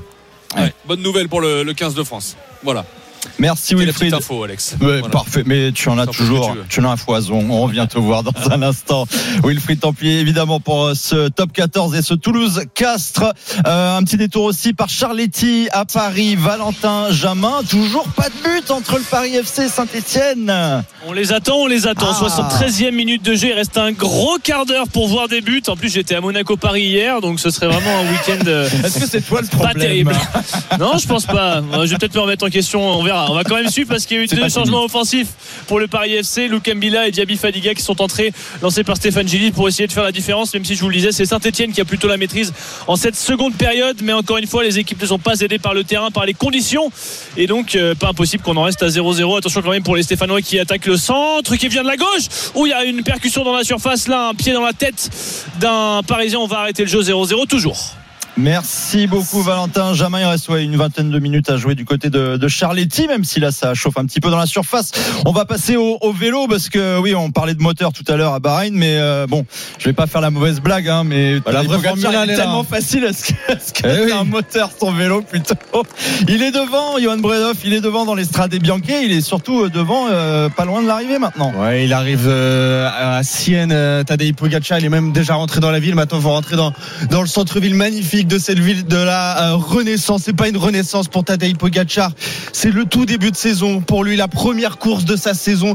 Il est à 3 km. Il possède plus de 3 minutes d'avance sur ses premiers poursuivants. Il avait quitté l'Italie euh, en fin d'année dernière en remportant le Tour de Lombardie. Un monument. L'Estrade Bianche, il faut bien se rendre compte de ce que c'est. On parle de sixième monument. Et c'est un petit peu derrière le Tour de Lombardie, Paris-Roubaix, Liège, euh, le Tour des Flandres ou, autre, ou Milan-San Remo. Mais voilà, c'est quand même une des plus des courses les plus importantes, les plus dures de l'année. Et Tadej Pogacar est en train de mettre 3 minutes à tout le monde. Voilà ce que c'est un immense coureur, une légende du cyclisme, une légende du sport même euh, mondial. Il est en tête, plus de 3 minutes et 15 secondes. Il sert déjà le point. Tadej Pogacar, sourire lèvres comme au début de la course. Ça, il le perdra jamais. 2 km de l'arrivée, un petit peu plus pour lui maintenant, avant d'aller remporter pour la deuxième fois de sa carrière l'Estrade Bianche et sa 64e victoire en carrière à seulement 25 ans. Bref, c'est une légende il a écrasé tout le monde aujourd'hui. Ouais, Tadej Pogacar euh, qui euh, marque hein, euh, de la compétition par son, son retour aujourd'hui et clairement il n'y a pas de, de, débat. Johan, on va rester avec toi hein, pour ces deux derniers kilomètres parce que vu à la vitesse où il va de toute façon, il va nous finir ça proprement dans, dans, quelques instants. Bon, il a baissé un petit peu de rythme quand même. Là, il est en roue libre hein, depuis quelques kilomètres. Tadej Pogacar, finalement, il peut détendre les jambes. C'est ça qui est fort avec lui, c'est que voilà, je vous le disais, une, une des courses les plus importantes. Il a tout donné. Il est parti à rendez-vous compte à 80 km de l'arrivée. Il est parti seul comme une fusée les premiers étages de, de son équipe point, de l'UAE. Ouais, ouais, bah, serrer le point, il peut le serrer. Hein. Pendant longtemps, il peut rester comme ça. Il peut faire euh, de la roue libre, enlever les mains du guidon et il va remporter cette, euh, cette course. Derrière lui, quand même, après, ça va être le podium hein, qui va jouer normalement entre Tom Skuins et Maxime Van Gils. Voilà, le, le Letton et le Belge qui vont se disputer la deuxième et, et troisième place. Mais c'est presque anecdotique tellement l'écart il est important. Il fait presque passer ses coureurs pour des amateurs il est fort. Tadej Pogacar, évidemment, c'est pas la même catégorie. Il boxe pas dans, la même catégorie. Il est, largement au-dessus. Il fait partie de ces Jonas Vingegaard, de ces Primoz Roglic, de ces Remco Evenepoel, de ces euh, Wout van Aert qui, ne sont pas là pour cette course. Et forcément, il était là un petit peu tout seul. Il a fait son, petit bonhomme de chemin. Il s'est fait plaisir. Tadej Pogacar, il est à 1 km et 200 mètres maintenant de l'arrivée mais c'est absolument incroyable ce qu'il est en train de, de faire, en train de, de, vivre. On va regarder également les Français parce que il y a Julien Alaphilippe qui a abandonné. Ouais. Lui aussi, c'est une histoire à raconter autour de, de ce Stradé Bianchi. On va attaquer la, la, flamme rouge dans quelques instants. Mais voilà, l'abandon de Julien Alaphilippe qui a encore chuté euh, pour la troisième fois de la saison. Euh, Julien et qui a dû abandonner avec son euh, coéquipier, notamment Paul Magnier, lui aussi. Début d'année galère, hein, franchement. Ouais début d'année galère. Et la flamme rouge, c'est maintenant. RMC, la flamme rouge. Et là, il est tout seul. Il n'y a pas de suspense pour Tadej Pogacar. C'est une flamme rouge. Peut-être la flamme rouge la plus lente qu'on va vivre sur RMC. Parce que là, il est tranquille. Il fait 3 minutes et 10 secondes d'avance sur les deux poursuivants. Je vous en parlais. Tom Skuns, Maxime Van Gils. Il a mis plus de 4 minutes à Tom Pitcock. Tom Pitcock, c'est le tonneau du titre, hein, tout simplement. Euh, donc, il a plus de 4 minutes. Et derrière, on a un groupe de 5 avec Benoît Costefroy, Lenny Martinez qui vont se disputer une place dans le top 5 euh, quand même de ces Stradé Bianchi. Mais voilà 600 mètres pour Tadej Pogacar. On voit les flashs des photos. Il est là dans les euh, rues de Sienne dans cette montée qui est euh, normalement extrêmement dure où il a lutté quelques fois pour pour la victoire. Il y a deux ans il remportait déjà en solitaire hein, cette cette course. Mais il avait que que 37 secondes d'avance alors ouais, qu'il était parti beaucoup, à 40 km de l'arrivée. Voilà il en a 3 donc 3 minutes. Donc voilà il est tranquille Tadej Pogacar je vous le disais 64e victoire pour lui en carrière. Seulement 25 ans la deuxième sur l'estrade des Bianchi. On va l'attendre évidemment. L'objectif maintenant c'est le il y a quelques courses avant mais ça va être le Tour de France avec euh, ce quatuor. Les quatre fantastiques qui seront là. Il a une revanche à prendre sur Jonas Vingegaard. Il y aura le Giro aussi pour lui. Évidemment c'est pour ça qu'il participe à ces courses italiennes aussi pour pour préparer ce Giro qu'il a envie de remporter. Justement peut-être pour se débarrasser d'un poids aussi de remporter le Giro et de rentrer un petit peu plus dans l'histoire. Mais la légende il l'écrit tout seul comme un grand avec euh, ce de, champion de, Slovénie. Il y a quelques maillot aussi comme ça aller chercher. Pourquoi pas le maillot de champion du monde? Pourquoi pas aussi le maillot de champion olympique à Paris? Évidemment une ville qu'il qui adore sourire relève Tadej Pogacar dans cette montée qui est extrêmement difficile. Mais lui on ne la voit pas sur, son visage. Il est tranquille.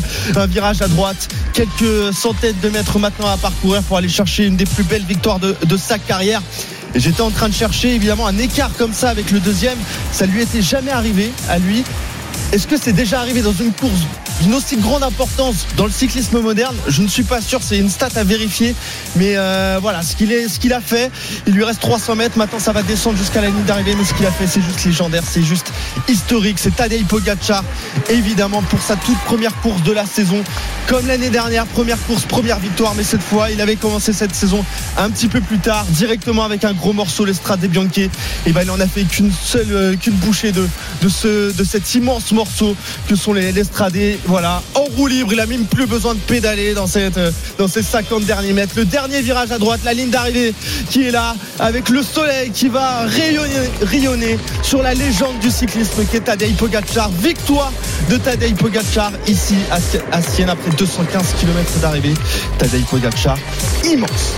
16h38 dans l'intégral sport sur AMC. On est en 2024 et visiblement, il y a certaines choses qui ne changent vraiment pas. Tadej dominant en cyclisme. Max Verstappen dominant pour le premier Grand Prix de la nouvelle saison de Formule 1 du côté de Bahreïn.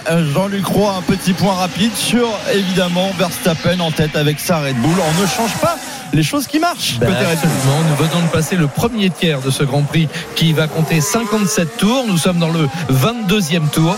Et Max Verstappen, qui a fini par s'arrêter quand même au 18e tour pour chausser comme ses camarades des pneumatiques durs, eh bien, est en tête. Et là, il vient d'établir un nouveau record en course. 1 minute 35 secondes, 160 millième. Il compte 8 secondes et demie d'avance sur son propre équipier, Pérez, qui a fait un très beau début de course, puisque on rappelle qu'il est parti cinquième quand même sur la grille.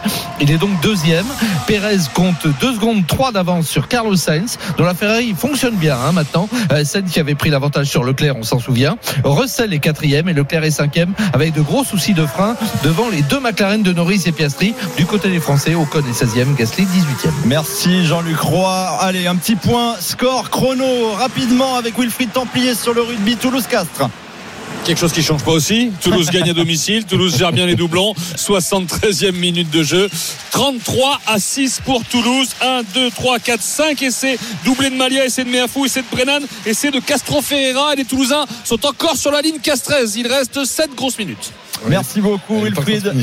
Ouais, un petit- une petite réaction rapidement. Ouais, le temps que Adrien. ça se finisse, Oui. je pense que les castrés, à partir du quatrième essai, ils ont, ils ont, ils ont baissé le pavillon. hein. Ouais, c'est c'est clair, euh, Toulouse est largement devant. Petit point score euh, rapide également et chrono Ça Valentin pas. Il n'y a Jamin. pas de but pour Valentin Jamin non plus. Ça change pas. Je, je vais prendre la parole un peu moins longtemps puisque je vais vous dire 81 minutes de jeu, 0-0 entre le Paris FC et Saint-Etienne. C'est magnifique, cette symbiose intégrale sport, ça se parle sur toutes les pelouses. Et évidemment, on reste encore, on a plein de choses à vous raconter avant 17h avec l'intégrale rugby qui arrive. Restez bien avec nous, à tout de suite. RMC Intégral Sport. Alexandre Biggerstaff. 16h42 dans l'intégral sport. On est ensemble jusqu'à 17h avec le Grand Prix de Formule 1 de Bahreïn. Ah, ah, ah, ah, ah, ah, ah. Eh oui, mais on va se projeter dans le futur. L'expérience RMC à San Sébastien. Et oui, Real Sociedad, Paris Saint-Germain. C'est dans trois jours. Ce mardi 5 mars, le PSG va affronter la Real Sociedad en huitième de finale de la Ligue des Champions. Et nous vous proposons de vivre l'expérience RMC. Le voyage et votre nuit d'hôtel, la rencontre avec les équipes d'RMC Sport avant le match. Et bien sûr, bah oui, votre place pour le match dès que vous entendez ce signal. Vous aurez 5 minutes pour envoyer PSG au 7 32 16 pour vous inscrire. PSG au 7 32 16 pour vous inscrire votre place pour Real Sociedad. PSG se gagne uniquement sur RMC. Vous avez 5 minutes. Voilà pour euh, cette expérience RMC à San Sebastian. On va parler de Reims-Lille, hein, coup d'envoi à 17h dans, dans un peu plus d'un quart d'heure pour euh, la Ligue 1. On va en parler dans quelques instants. Mais d'abord, on revient sur euh, nos pelouses, sur nos lives, avec euh, la fin de rencontre, notamment en top 14. C'était annoncé comme le, le choc au sommet de cette journée de top 14. Il reste quelques minutes seulement à jouer. Wilfried Templier, bah, le choc finalement. euh, flop. Ouais, le- ouais, voilà, le groupe pour euh, Toulouse qui est largement Ah, devant c'est- Castres. C'est dur, hein, Wilfried, parce que ça s'est joué à pas Oui. grand chose quand même. No- Notamment, notamment, non, je, non, mais je en plaisante pas. première période, notamment un en tournant, première période, s'ils ouais. avaient inscrit, euh, no- notamment euh, Godu quand il arrive, euh, qui se projette, qui se fait amener dans but avec quelqu'un en dessous. Et Ouais, euh, j'ai- plus la première occasion, mais ça aurait pas été le C'est même match. Garoua qui rentre, le pilier qui rentre dans l'embut, qui est, qui est coffré aussi. Ouais, Ça peut- Castres peut revenir à 14-10 à un moment. Et puis derrière, ils en prennent, ils en prennent un et on est à 21-3. Ils prennent un carton jaune. Et puis Toulouse déroule en deuxième mi-temps. C'est quand même la huitième victoire de suite de Toulouse cette saison, toute compétition confondue. hein. Ils n'ont plus perdu depuis le 30 décembre. C'était à La Rochelle avec une équipe largement remaniée en plus. Donc euh, euh, le Stade Toulousain est en très très grande forme. Et voilà, on le répète, hein, ça va faire 23 sur 25 et au total euh, possible de points euh, pendant les doublons pour le Stade Toulousain, pendant que les internationaux euh, bah, sont avec l'équipe de France et galèrent un petit peu, il faut le dire. Eh bien, les, les copains s'éclatent ici euh, à Toulouse. Toulouse qui euh, euh, jouera à Perpignan euh, samedi prochain, samedi soir prochain. Euh, ce sera sans King Horn d'ailleurs, euh, euh, sans certains certains internationaux français euh, normalement. Euh, on pense on pense à Flamand et Mafou qui seront peut-être euh, gardés avec le 15 de France. Mais Afou, on le rappelle si vous nous rejoignez, qui a joué 65 minutes, de très bonne facture pour le deuxième ligne du Stade Toulousain et Flamand qui a fait son entrée en deuxième mi-temps. Les Castrés recevront, iront à Lyon le week-end prochain. Coup d'arrêt pour Castres qui était sur trois victoires de suite, 33-6 pour Toulouse. Ça va, tout va bien pour pour le Stade Toulousain. Il reste deux minutes à jouer. Oui, on va rester avec toi, Wilfried.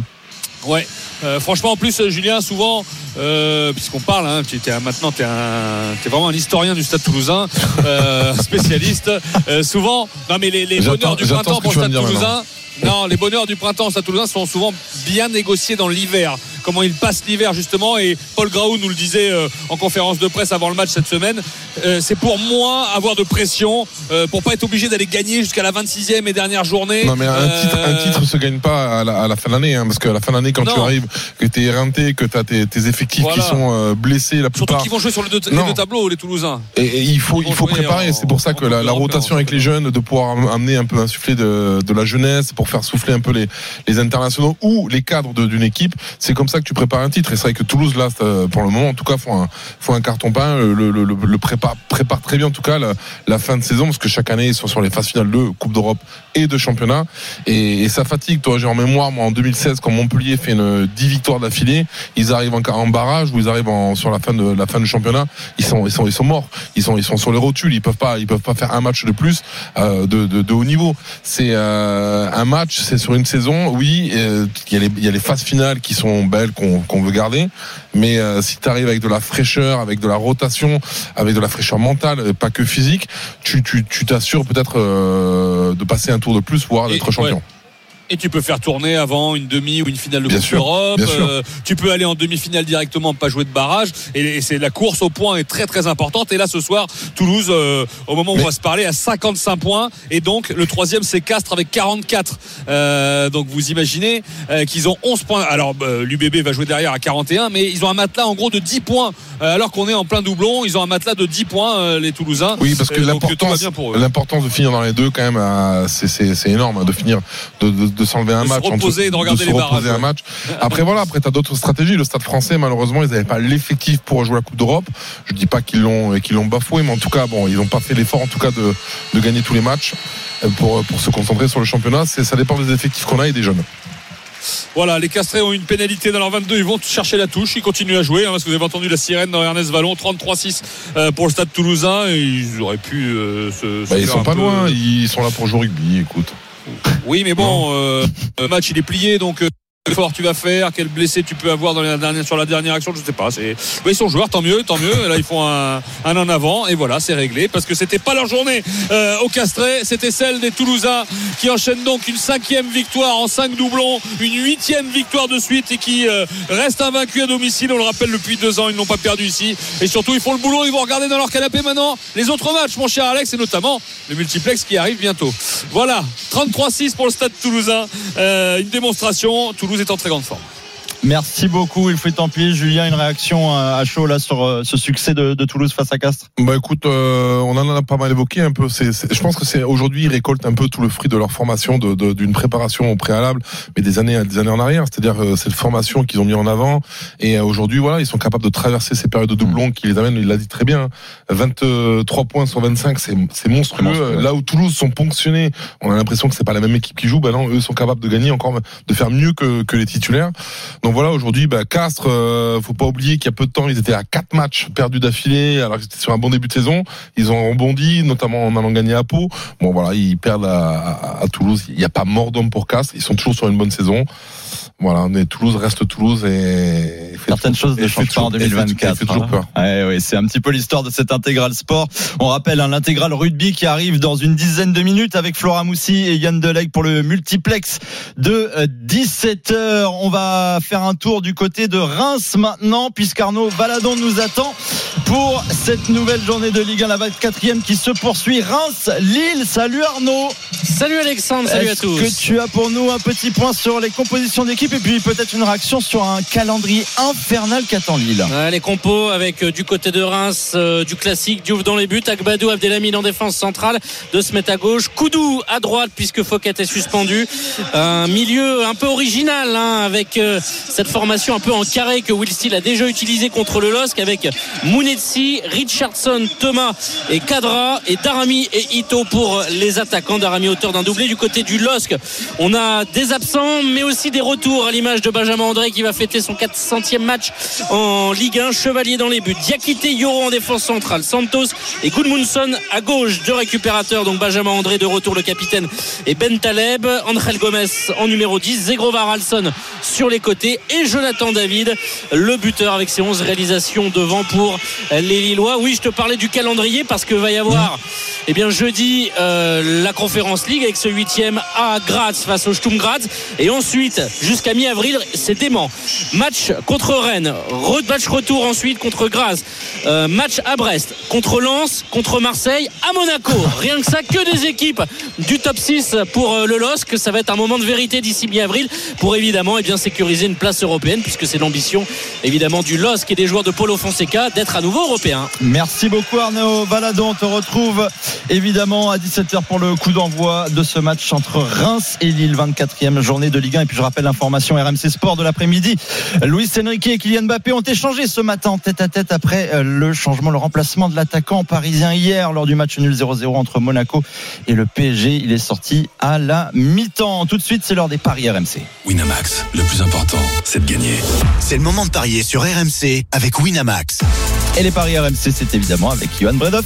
Salut Alex, salut à tous. C'est très équilibré au niveau des codes pour cette rencontre. Reims à 2,85, le match nul à 3,30, Lille à 2,50. Dans ces cas-là, j'adore aller sur le, sur le match nul. Toujours la cote est, est, est belle. Donc 3, 3,30. Donc j'y vais. Surtout que les deux équipes ne sont pas spécialement euh, euh, en forme.